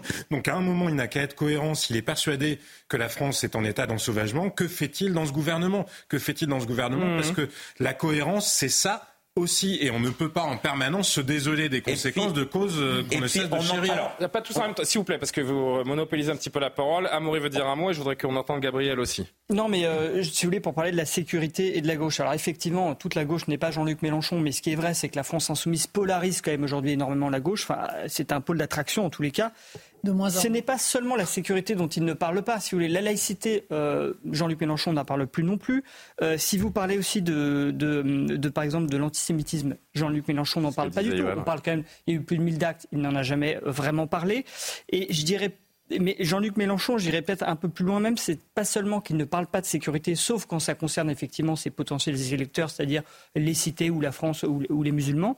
Mais c'est que pour lui, l'insécurité, et pour la France insoumise, elle vient même de la police. Je vous rappelle qu'à chaque fois qu'il y a un policier qui euh, dérape ou ne dérape pas, il pointe du doigt la Vous police. pour déplorez presque notre prochain sujet avec cette manifestation pour la, famille de Naël hier où on a entendu, police- encore une fois la police suis- tue, mais on va y la, venir. la police n'est pas la solution, mais au contraire le problème. C'est ça qui est Évidemment, ça on entendra euh, notamment Thomas Porte, le député LFI tout à l'heure sur un, sur un autre sujet, mais en effet c'est intéressant de, de le souligner. Euh, ce sujet euh, sur nos campagnes, euh, nos campagnes paisibles, nos campagnes à l'ancienne, elles n'existent plus ou encore une fois, à travers ces tweets, ces réactions à droite, on exacerbe le, le problème, euh, Gabriel. Non, mais le- le- pour revenir simplement euh, une seconde sur Mélenchon, je réponds ensuite à, à- à votre question.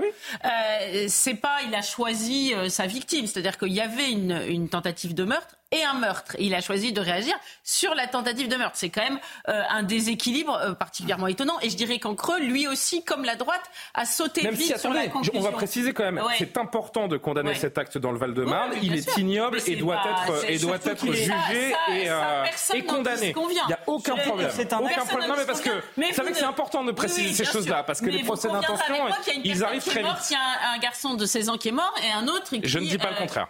Dieu merci pour lui, est encore en vie. Donc, pardon, mais c'est pas Bien sûr, bien sûr. Juste pour la Non, non. défense de Oui. Jean-Luc Mélenchon, si je peux Ouais. me permettre. Non, mais euh, l'acte dans le Val-de-Marne, pour le coup, est raciste, puisque la personne a dit Salbounoul, il y a des vidéos, il a été identifié. Et si vous D'accord, voulez- donc il faut s'émouvoir Non, pas du racistes. C'est pas absolument pas ce que je dis. C'est absolument pas ce que je dis. Ce que je veux juste dire, c'est que dans cette affaire, si vous voulez, allez, les enquêteurs sont allés un peu plus loin. On a le fin mot de l'histoire, et donc je pense qu'il se dit bon bah là, vu que c'est un crime raciste. oui, Bah, moi, je vais vous dire, non, non, mais simplement, je, sur je Crépol, continue. s'il vous plaît. Je pense que Jean-Luc Mélenchon, sur l'autre euh, euh, euh, cas de Thomas, lui aussi euh, sait à peu près ou imagine comme la droite ce qui s'est passé, et c'est pour ça qu'il n'a pas réagi. Hein, On verra dans les prochains en jours, fait, d'ailleurs. la droite et la gauche, voilà, on verra dans les prochains jours, mais je pense que euh, les- la droite comme la Oui. gauche ont l'intuition euh, de, de ce qui a pu se passer, et chacun réagit en fonction. Vous avez raison de dire que les compagnes qui, qui, qui, qui Voilà. sont touchés par l'ensauvagement, euh, c'est un vrai drame parce que les Français, et Jean- et Jean-Sébastien l'a dit tout à l'heure, les Français se disent en réalité, il n'y a plus d'endroit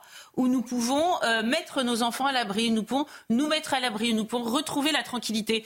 Et euh, pardon, mais la politique de la ville euh, qui a été pratiquée euh, telle que- de ces dernières dizaines d'années est responsable de cette situation. Et c'est évident que les campagnes, à leur tour, voient arriver une insécurité qu'on ne connaissait que dans les grandes villes. Elles Mais ne sont tout pas même. préparées. Le petit vigile, il était le- le- le- le- l'agent de sécurité. Déjà, c'était presque extraordinaire d'avoir un agent de sécurité dans Ils un bal plusieurs, d'ailleurs, hein. Vous avez dans- plusieurs dans- agents de Voilà, donc ils avaient déjà mis un dispositif qui en soi euh, paraissait presque euh, inutile. Oui, presque surévalué par rapport à une fête de village, euh, c'est vrai.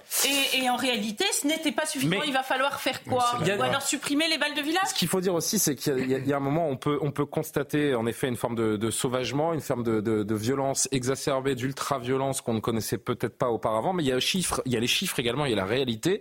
Et si on prend un peu de hauteur, il n'y a pas de hausse exponentielle de la violence débridée en milieu rural. Statistiquement, vous avez toujours beaucoup moins de chances d'être confronté à la violence en milieu rural qu'en milieu urbain. C'est la réalité. C'est un phénomène. Il ne faut pas qu'on dépeigne une France euh, du nord au sud, de l'est à l'ouest, qui est gangrénée par une violence permanente du quotidien. C'est exactement ce que je voulais dire. On n'est pas dans la bande de Gaza en France quand même. Donc. Euh, je suis. Non, mais vous la avez tout à fait. Thomas a peut-être un avis différent ce soir. Non, non, Bien mais sûr. Vous avez quand même. Vous avez, vous avez quand même oui, mais des Thomas. Non, mais c'est un argument massif. Qu'est-ce que vous voulez répondre à ça Évidemment que la famille de Thomas a un avis contraire aujourd'hui. Non, mais Julien, il y a les destins individuels qui sont absolument euh, terrifiants, euh, terribles et dramatiques. Et puis, il y a l'approche collective de la société. Je vous remercie, euh, Julien, de remettre les chiffres, parce qu'il faut quand même pas qu'on donne l'impression qu'à tous les coins de rue, dans ce pays, les jeunes se font égorger parce qu'on n'en est pas là. C'est très politique. Parce que, Mais oui, mais d'un autre côté, c'est un, une affaire un peu archétype ce petit village paisible confronté à la violence ultra. Si elle nous émeut autant, c'est que heureusement, ça n'arrive pas. Non, mais Valérie, ce qu'il faut regarder, c'est la tendance. Et il y a une tendance qui est à la hausse. il y a une augmentation de ces faits-là et de la délinquance et de la criminalité en général. C'est ça qui est important. C'est qu'on ne va pas vers quelque chose qui s'apaise. Au contraire, ça prend de l'ampleur. Ce que je trouve surtout, c'est que c'est de plus en plus violent. C'est surtout ça. C'est vrai. C'est le côté pour des motifs de plus en plus C'est ce que j'ai dit tout à l'heure. Mhm. C'est que euh, ce ne sont plus euh, des simples bagarres, des choses comme ça. Maintenant, on sort les couteaux, on tue, on égorge. Et je voudrais juste répondre deux secondes. Je alors vraiment rapide parce que vous avez des prises de parole les uns les autres qui sont extrêmement longues, les amis. Si vous pouvez être un tout petit peu plus succinct. je voulais juste répondre quand il a dit euh, Jean-Luc Mélenchon euh, polarise euh, la vie politique à gauche. Je suis pas d'accord avec ça.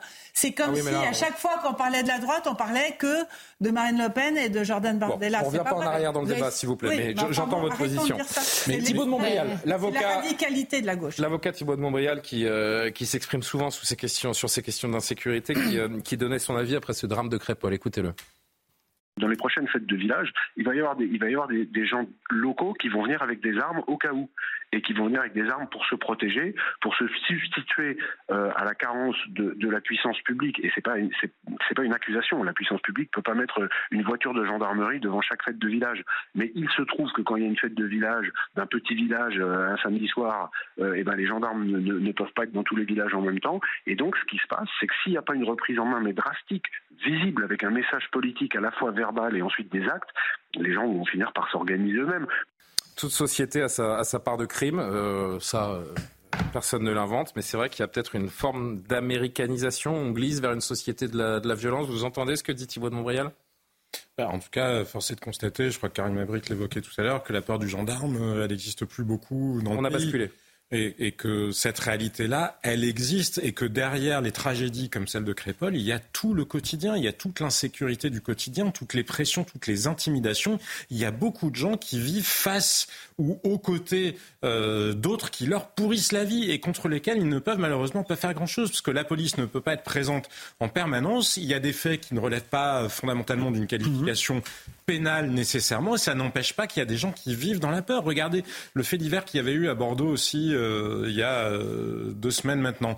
Un, un, jeune garçon et sa mère avait alerté là-dessus qui se fait justement menacer d'un couteau aussi avec le couteau euh, et qui a failli être, être tué mais qui a eu le bon réflexe qui lui a permis d'éviter parce qu'on voulait lui voler son smartphone et qu'on voulait en plus désactiver le dispositif qui permet, vous savez, de repérer les smartphones à distance. Cette réalité-là, elle existe de plus en plus. Le fait de menacer avec des couteaux, et comme je vous le disais tout à l'heure, mhm. un couteau, on ne peut pas, il est extrêmement difficile de réagir face à un couteau. Même les experts israéliens disent, euh, recommandent à leurs combattants, si vous faites face à quelqu'un qui a un couteau, n'essayez pas d'engager, d'entrer en confrontation parce qu'il y a très peu de chances que vous vous en sortiez. Cette réalité-là de la menace de l'arme blanche. Et il y a cette menace qui pèse, et je pense qu'on sous-estime l'impact dans le pays de la peur. La peur des gens qui sont chez eux, qui ferment leur porte à clé là où ils ne la fermaient pas avant. La peur des gens qui montent leur sac à main, leur ordinateur portable le soir à l'étage parce qu'ils se sont déjà fait cambrioler alors qu'ils étaient présents chez eux au rez-de-chaussée y compris euh, enfin, pendant la nuit ou pendant la journée. Cette peur-là qui pourrit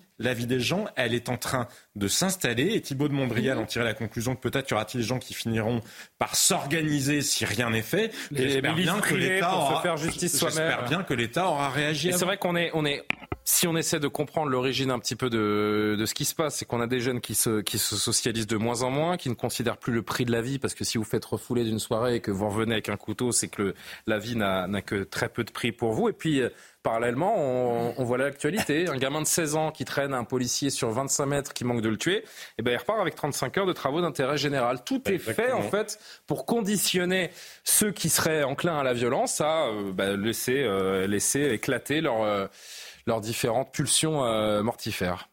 Oui, puis on, vous avez mentionné, bon, est-ce que ça devient un peu comme les États-Unis? Moi, je fais quand même une distinction. Je trouve qu'il y a une spécificité à, la France là-dessus. Aux États-Unis, bon, il y a la circulation des armes à feu.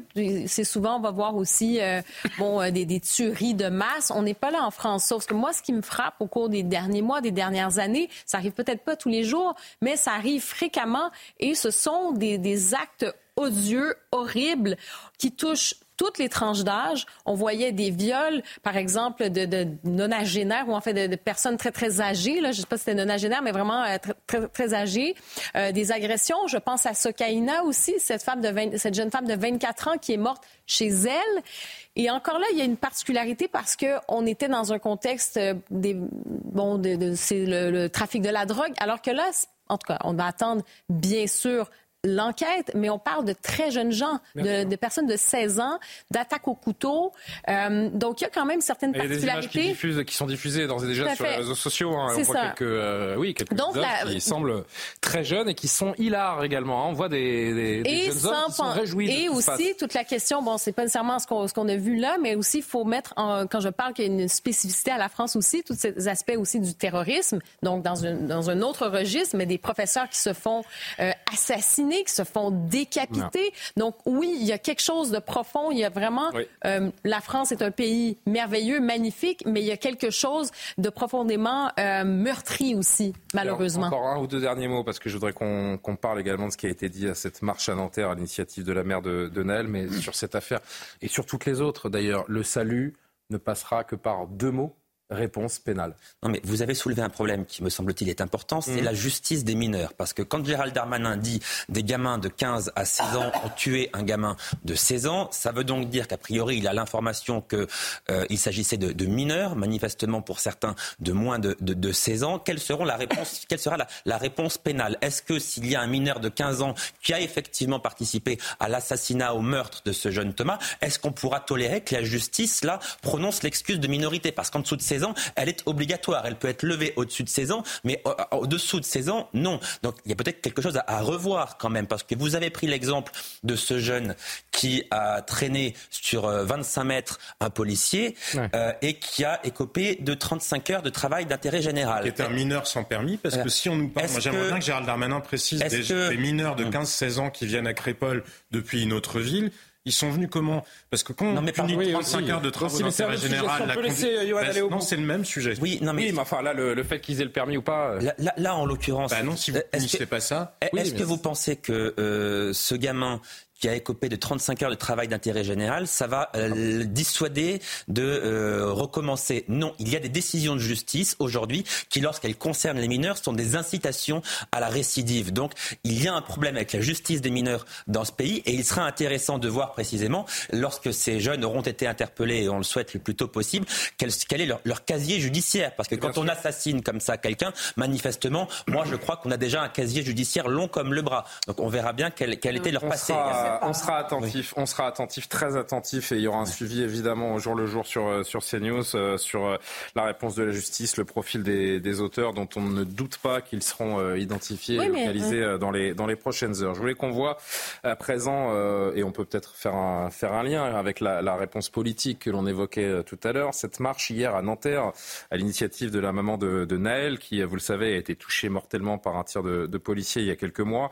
Ce policier d'ailleurs est sorti de prison, vous vous en souvenez, il est toujours mis en examen. On verra euh, d'ailleurs s'il est, jugé et les, suites que donneront de la justice. Mais écoutez, écoutez ce que disait dans cette euh, manifestation, dans ce rassemblement, le député La France Insoumise, Thomas Porte. Je voudrais dire un message au gouvernement et à tous ceux qui couvrent les violences policières. La dignité, elle est ici aujourd'hui à Nanterre, dans ce rassemblement qui demande une chose, la justice, et que plus un jeune des quartiers populaires ne décède sous les balles de la police. Pendant la campagne présidentielle, Jean-Luc Mélenchon avait dit La police tue. C'est une réalité.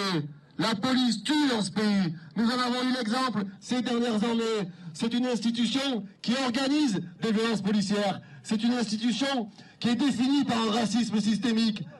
Et on voit évidemment que les, les, paroles et les images allaient euh, dans ce sens, puisque voici le, type de pancarte que l'on pouvait voir, la police tue lors de ce, rassemblement à Nanterre euh, hier, de quoi exaspérer bien sûr en premier chef les, les policiers, représentés notamment par Jean-Christophe Couvi du syndicat SGP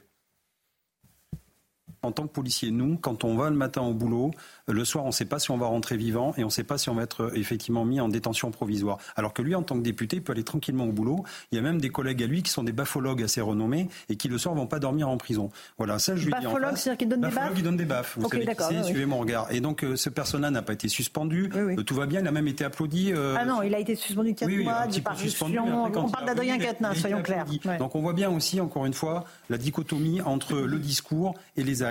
Et moi, ce que je veux dire, c'est que tous les observateurs qui étaient hier à cette manifestation, enfin ce rassemblement, nous ont dit euh, des, même des non-policiers, des journalistes qui étaient là. Tout est fait pour mettre le feu dans les cités, c'est-à-dire qu'il y a un discours offensif, on les chauffe à blanc, les jeunes, et derrière, on espérait que les jeunes mmh. puissent, euh, derrière, aller caillasser les policiers. Yeah. Donc on le voit, ça. Et encore une fois, malheureusement, la maman de Naël va être inst instrumentalisée à des fins politiques, parce qu'on a bien compris qu'il fallait que les quartiers sensibles votent et n'aillent pas l'abstention. Gabriel Cluzel, euh, Thomas Porte, euh, dont je rappelle qu'il était également celui qui avait mis sa tête sur un ballon pendant la réforme des retraites mmh. avec l'effigie du, du ministre du Travail. C'est un député ou c'est un agitateur? Non, mais c'est gravissime quand même de venir avec sa, sa son écharpe de député, euh, essentialiser tout un corps de métier, parce que c'est quand même, pourtant c'est le propre de la gauche de dire qu'il ne faut pas essentialiser, stigmatiser, amalgamer. Là, et il essentialise tout un corps de métier qui est déjà des conditions de travail extrêmement difficiles, et il leur met. C'est le premier à appeler la police s'il a un problème, je pense, Thomas Porte. Hein. une cible sur la tête, dont certains de ses collègues célèbres l'ont fait du reste. Donc euh, c'est honteux, c'est scandaleux, euh, c'est évidemment être pyromane que faire ce ce, ce, genre de choses. Euh, mais moi, ce qui me fait de la peine, c'est qu'il n'y aura pas de marche pour. Euh, pour le, le, le, jeune Thomas. Alors s'il y a une marche qui est organisée mercredi oui, dans, son, dans sa ville. Et ce sera une marche blanche. Bien sûr, bien sûr. Il n'y aura pas de député de la France Insoumise. Ah, il n'y aura pas de député LFI, on peut prendre les paris, ça c'est sûr. Euh, il y ait des, des, des slogans revendicateurs euh, qui pointent ceux qui ont tué Thomas. Euh, Johan. Non, mais je, ne pensais pas dire ça un jour d'un parti qui a fait 20% à l'élection présidentielle, mais je considère que la parole de la France insoumise ne vaut plus rien, ou en tout cas qu'elle ne vaut plus grand-chose. Ils sont en permanence, non pas dans l'outrance, mais dans l'ignoble, dans l'ignominie permanente. La police tue, Israël a bien cherché ce qui leur est arrivé, Israël est devenu l'agresseur et le Hamas limite la victime. On est en permanence dans ce genre de, de confusion, dans ce genre de propos qui n'a qu'un but, c'est diviser, cliver la société, quelque part même détruire la société telle que nous la connaissons aujourd'hui. Tout cela pour servir un petit but politique que Jean-Luc Mélenchon imagine être son destin. Donc si vous voulez, à partir de là, oui, effectivement, la parole de la France insoumise doit être déconsidérée de la part de tout le monde, doit être dénoncée par l'ensemble des républicains de ce pays. On en a encore une fois l'illustration aujourd'hui. D'autant que ce sont des facilités de langage qui, euh, bah, qui ferment le débat et qui n'apportent absolument rien. C'est inacceptable. Ce ne sont pas que des facilités. euh, je ne crois pas que ce soit des facilités de langage. Il y a une stratégie très claire derrière et il y a une double stratégie. Il y a la stratégie cynique, électoraliste en quelque sorte et qui d'ailleurs a un lien avec d'autres faits divers. Parce que quand vous chauffez à blanc certains dans le pays en leur disant qu'ils sont victimes de racisme, de discrimination, d'islamophobie, etc., et que vous le faites sur des populations qui ne sont pas forcément toujours, je parle des jeunes gens, hein, là je ne parle pas des, des gens leur, dans leur ensemble, que vous le faites sur des gens qui n'ont pas forcément la maturité pour l'ensemble et donc qui se convainquent qu'ils sont effectivement victimes de discrimination alors que ça n'est que pour partie le cas, ça c'est grave. Et le deuxième point aussi, c'est qu'il tente de décrédibiliser la police comme institution républicaine parce que Jean-Luc Mélenchon, il est dans un projet révolutionnaire. Donc le jour où il y aurait des manifestations politiques violentes, le jour où il prévoit le chaos dans le pays, où il anticipe le chaos, où il l'appelle de ses voeux, il aura décrédibilisé la police par avance. Et ça, pour le coup, ça n'est absolument pas républicain. Et je ne comprends pas comment les autres gens de, enfin les autres partis de la NUP sont pu rester alliés si longtemps avec LFI. Un petit mot à Maury et, et Valérie conclut. Non, mais euh, ce qui est intéressant, c'est aussi de, se rappeler que finalement l'affaire Adama Traoré, qui a énormément cristallisé ce discours contre la police, contre le, contre le racisme dans la police. La sœur d'Adama Traoré, d'ailleurs, qui est derrière euh, Madame euh, la, la, mère de Naël, pardon. Voilà, cette affaire. J'ai un trou de mémoire sur le prénom de la sœur d'Adama Traoré. Assa Traoré. qui est, Dans cette affaire, la police était on voit beaucoup derrière la mère de Naël. D'un crime raciste, d'avoir tué Adama Traoré. L'affaire a donné lieu à il y, a eu un non-lieu, donc il n'y a finalement pas eu de procès. la police, les policiers, en l'occurrence les gendarmes, sont innocents et donc finalement, l'affaire, l'affaire Naël arrive dans la continuité, si vous voulez, et reprend. Mais dans l'affaire Naël, la justice suit son cours. Cet homme a été détenu pendant quatre mois. La justice va convoquer un procès ou pas. Quelle que soit la victime, si vous voulez, en général, c'est un peu un prétexte, puisque finalement, dans l'affaire Alma Traoré, la culpabilité des gendarmes n'a jamais été prouvée et n'est pas probante. Et donc, si vous voulez, quel que soit le prétexte, eh bien, ces personnes qui portent un discours anti-police ont besoin d'une victime emblématique et de continuer à porter leur discours. Ma Valérie, dernier mot. Non, mais pour conclure sur Jean-Luc Mélenchon, euh, puisque c'est le sujet, on est dans un espèce de paradoxe, parce que d'un côté, mhm. il veut absolument se présenter pour être président de la République, il rêve que de ça, il parle que de ça, et quand il n'est pas président de la République, il veut être Premier ministre. Et d'un autre côté, c'est exact, euh, comme l'a dit Jean-Sébastien, qu'il est dans une espèce de stratégie révolutionnaire qui est absolument pas électorale, parce que plus ils sont dans l'outrance, plus ils sont euh, dans l'injure et plus ils sont dans l'exacerbation de la haine, plus euh, leur, sondage baisse. C'est une stratégie politique qui n'est absolument pas payante. en tout cas, sur laquelle il, euh, il alors pendant ce temps-là, le Rassemblement national ne dit pas grand-chose et monte tout seul, juste parce que euh, elle est. Ce sont les meilleurs alliés du RN. Et dans l'outrance et dans l'outrance permanente. Mm. Et donc, je trouve que la théorie de la révolution est simpliste parce qu'il veut quand même être élu.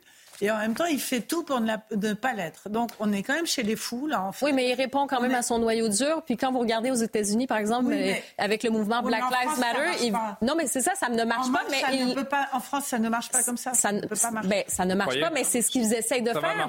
Ils essayent de faire de Naël le symbole. Je suis désolée. la République. Ah non, je ne dis pas que Jean-Luc Mélenchon sera président de la République. Je dis que cette idéologie woke qui est en train de rappeler Karima et ces progressistes qui sont en train de tout euh, rester dans le monde Valérie, le logiciel est là, ils vont pas déroger. C'est-à-dire, cette idéologie, elle est ultra présente aux États-Unis. Ils sont collés là-dessus. Et Naël, pour eux, ils veulent en faire le symbole un peu de George Floyd, Black Lives Matter. Ils veulent importer ça ici. Ça ne fonctionne pas et ils continuent. qu'on avance, chers amis. L'État fédéral américain qui est sur ce cette ligne-là. Ça dans quelques instants, majoritaire. Dans quelques instants, on prendra le temps d'évoquer d'évoquer la, curiosité de la semaine, à savoir ce nouveau président élu en Argentine qui fait frémir tous les, les plus grands euh, démocrates. On fera son, son portrait avec vous, Karima, dans 5-6 minutes. Je voudrais juste qu'on s'arrête parce que vous avez compris que le fil rouge de cette deuxième heure euh, nous, nous entraîne autour des, des problèmes d'insécurité, cette, euh, cette peur grandissante euh, dans les campagnes, chez les maires également, les maires de nos communes Yohann Usaï, avec ce 105e congrès des maires de France qui s'ouvre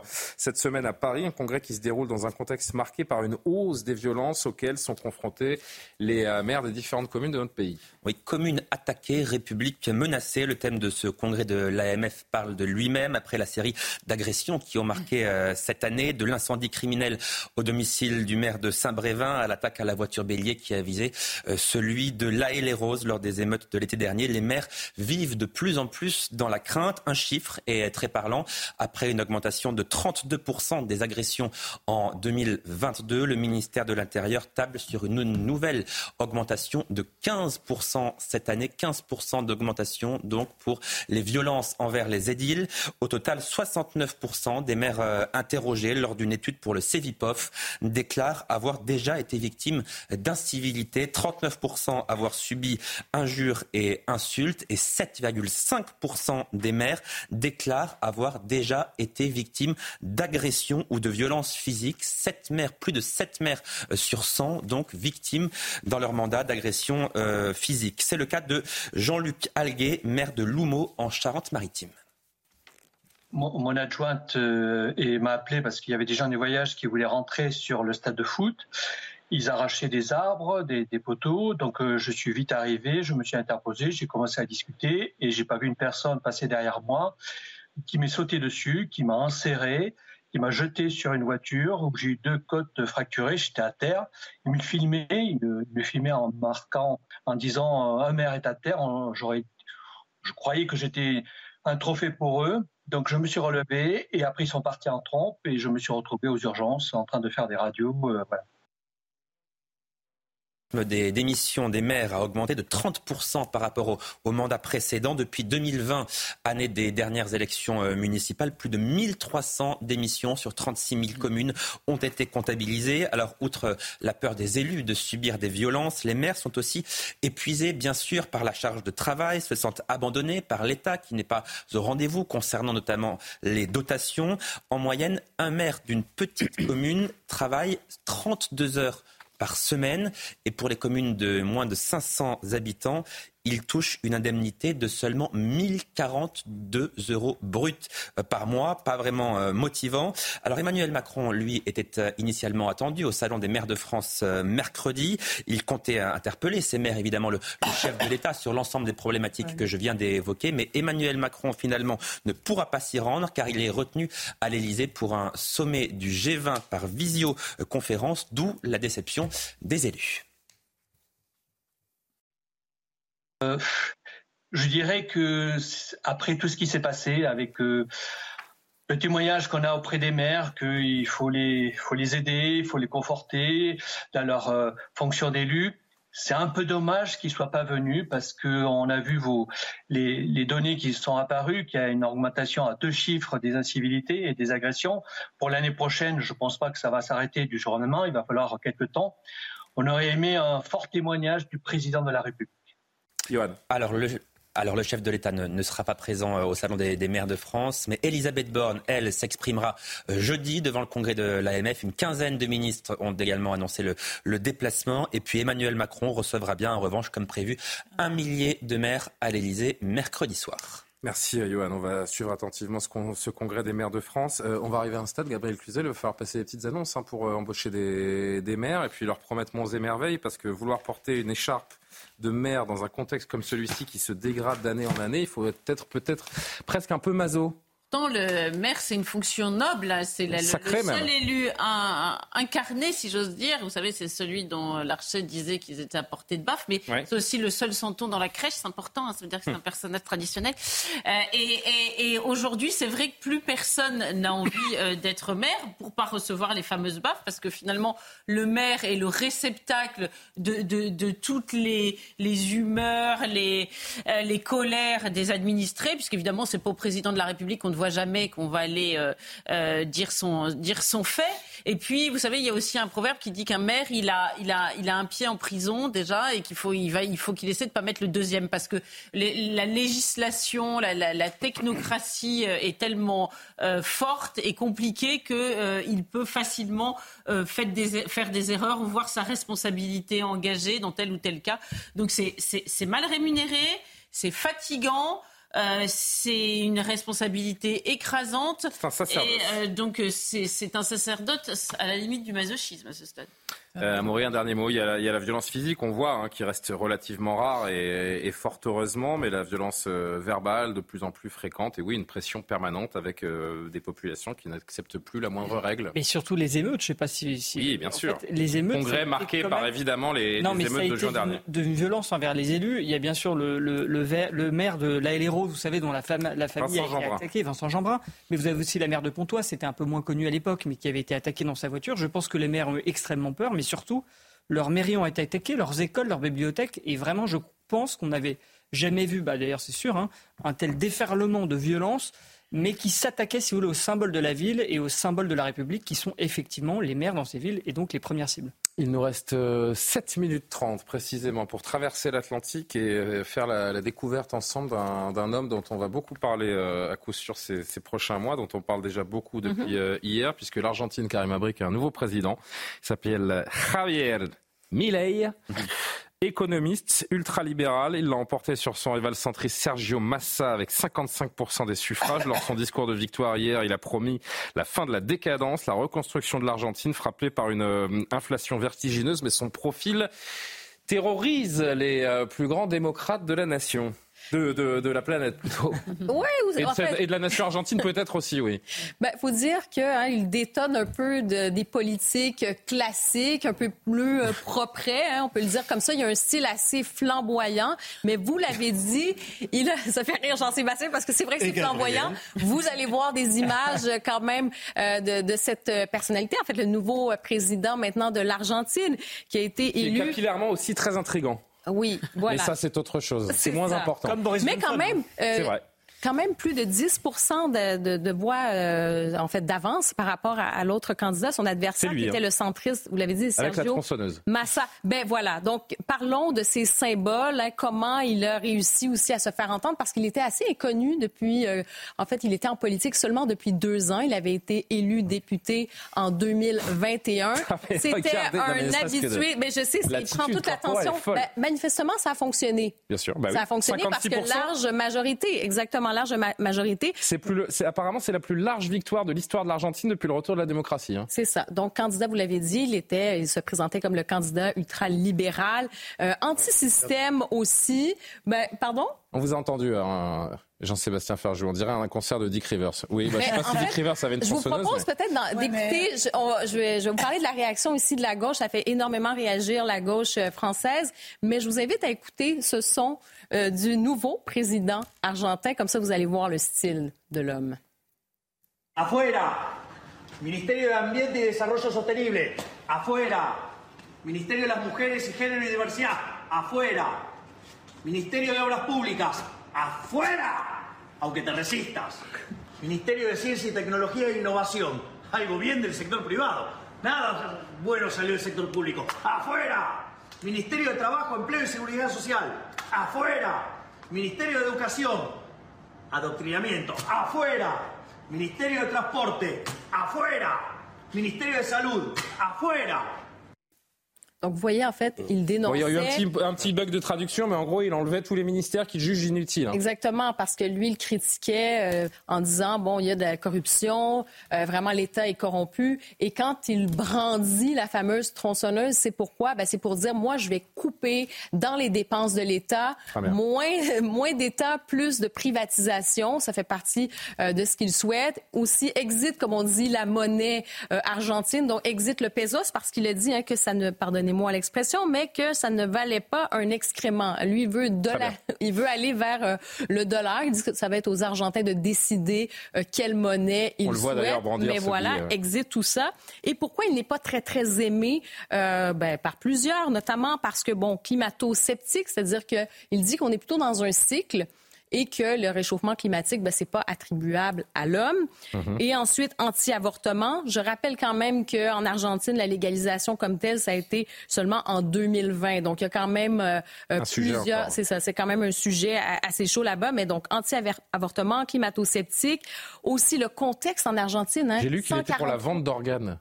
Oui, c'est oui, ben c'est ça. Il voyait don d'organes. Donc, euh, pour lui, c'est finalement un commerce comme un autre. Donc, des déclarations aussi comme ça euh, qui, hein. peuvent, euh, qui peuvent un peu provoquer. Je vois que ça agite aussi tout le monde ah sur, le bah plateau. Oui, parce que c'est vrai que c'est curieux. Mais... en même temps, ben, c'est ça. Peut-être on va aller voir les réactions tout de suite de, de ah, la oui, gauche. Oui, des réactions politiques, pardon. Oui, oui, oui, réactions politiques françaises notamment. Allez-y, Karima. Oui, ben c'est ça. Parce que je regardais un peu qui a réagi. J'ai pas vu Emmanuel Macron réagir sur X. Il a pas un petit coup de fil, mais Sandrine, Sandrine Rousseau a réagi euh, de, la NUPES. Elle a dit l'Argentine tombe à son tour dans le carbone fascisme, hein, le carbofascisme, donc le, ah. cette histoire de climato-scepticisme. Il n'a pas l'air très Climato-scepticisme. Et euh, elle dit aussi, bon, euh, vous voyez, elle parle, elle dit ce que fait le climato-scepticisme à nos démocraties. bientôt la France, pourquoi pas? Et ensuite, elle dit avoir une coiffure improbable ultralibéral, être climato-sceptique, haïr les femmes, l'histoire, tout se permettre, être un homme, un vrai, mascu à souhait, meilleur combo. Euh, parce Je ne sais pas si c'est le tweet le plus pertinent de l'histoire de Sandrine Rousseau, mais bon. Olivier Faure aussi qui a réagi, feu d'artifice réactionnaire en Argentine, Clémentine, euh, Clémentine Autain qui a réagi, François Ruffin. Euh, donc On va les voir défiler au fur et à mesure. et il y a ce parallèle qui est fait souvent, bien sûr, avec Donald Trump, Jair Bolsonaro, et qui est perçu donc comme une figure finalement d'extrême droite. Mais peut-être juste rappeler quand même qu'il y a eu une élection Et est-ce que ça veut dire que la population vote mal aussi? Parce que des fois, on a l'impression qu'on critique, mais comme si ça arrivait comme ça, puis euh, qu'il était tombé d'un parachute. Les Argentins ont voté pour lui à 55 des suffrages. C'est ça. Donc, euh, il faut quand même se dire que les Argentins l'ont choisi. Ils ont leur raison. Voilà. Il y a eu un petit mot, je crois, d'Emmanuel Macron tout de même. Merci beaucoup, Karima. Oui, Emmanuel Macron a félicité le, président élu. Tout Par les réseaux sociaux non, un communiqué de l'Elysée qui rappelle que le président l'a félicité, mais lui rappelle évidemment l'importance des enjeux climatiques, puisque Karima l'a dit, c'est un climato-sceptique et on sait qu'Emmanuel Macron, évidemment, tient beaucoup à certains accords notamment. Valérie, vous voulez réagir Pourquoi les Argentins ont voté pour, euh, pour cet homme? J'ai ma petite idée, 40% de la population vit en dessous du, du feuille de pauvreté, c'est une longue décadence qui, comme dans beaucoup d'autres pays, et on verra peut-être dans, encore d'autres à l'avenir, mène euh, au populisme. Bah, écoutez, euh, ils sont très éruptifs, hein, les Argentins. Ils sont habitués aux montagnes russes. Ils montent, ça va beaucoup mieux, puis ils s'effondrent complètement derrière. Je pense que c'est les gens, c'est le pays au monde qui a la situation économique la plus compliquée au fil de son histoire. Vrai. Et d'ailleurs, c'est aujourd'hui, et c'est pour ça que c'est pas aussi drôle que ça, même si on a tous beaucoup souri en voyant ces images ce n'est pas aussi drôle que ça. C'est le pays le plus endetté du monde, l'Argentine. Donc euh, Christine Lagarde euh, aussi a félicité le nouveau président pour une raison extrêmement simple, c'est que le FMI a prêté beaucoup, beaucoup, beaucoup d'argent à l'Argentine et il ne faudrait pas que l'Argentine se plante parce que ça serait une catastrophe euh, pour l'ensemble du continent et, en fait ça ne fait pas tellement rire.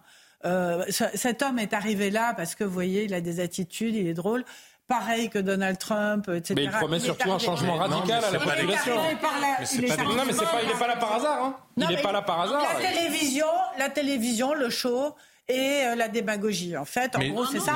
Et je voudrais juste. Il nous reste une minute. Je veux juste rajouter qu'il a, il a quand même supprimé toutes les allocations de toutes sortes. Dans un pays, il y a une allocation en Argentine à partir d'aujourd'hui. C'est très, très, très compliqué la situation argentine. ça fait des années. Il y a un parlement en Argentine, il faudra que le fasse Il n'a pas la majorité au parlement. Bah justement, il faudra bien. Il nous reste très peu de temps, les amis. C'est terminé. Il nous reste 30 secondes, Jean-Sébastien. Non, non, mais vraiment dangereux. Il nous reste 30 secondes et Jean-Sébastien, vraiment, ne dépassez pas ces 30 secondes, s'il vous plaît. Est-ce qu'un président populiste tel que lui pourrait être élu un jour chez nous? Mais je ne sais pas, mais je crois que ce qu'il faut retenir de la méthode, c'est que les Argentins ne sont pas idiots, pas plus que les Américains ne voient pas que Donald Trump est misogyne, qu'il est euh, raciste dans certaines déclarations, qu'il a fraudé le fisc ou menti sur sa fortune. Mais ce qu'il peut faire du pays C'est-à-dire que, ça devient... Non mais voilà, c'est-à-dire que la, la tronçonneuse, c'est quoi? Ce sont Les Argentins sont désespérés. Ça a été le pays, parmi les pays les plus riches au monde jusqu'en 1950. Ils sont dans une situation catastrophique aujourd'hui. C'est quelqu'un qui leur dit, il faut avoir l'air fou pour donner l'impression qu'on est capable d'affronter l'État profond ou qu'on est capable d'affronter les enjeux de la mondialisation, parce que l'Argentine est sous, forcément sous la menace de créanciers étrangers. On reparlera. C'est cette folie-là, cette folie-là, elle est prise par les électeurs non pas au premier degré, ni parce qu'elle les amuse ou que c'est du show, mais parce que c'est la preuve qu'il est capable de faire bouger les choses, en tout cas dans la perception des électeurs. Il va, faire le il va faire le bonheur des éditorialistes politiques à travers la planète, j'en suis sûr, et on en, on en reparlera de ce nouveau président élu de l'Argentine. Donc, merci à tous les six d'avoir participé à cette émission. Merci surtout aux téléspectateurs de nous avoir suivis en ce lundi. Martin Mazur, Maxime Fer, Coralie Deleplace ont préparé cette émission. Vous allez retrouver Simon Guillain pour l'édition de la nuit. Je vous souhaite une bonne nuit sur CNews et à demain pour Soir Info.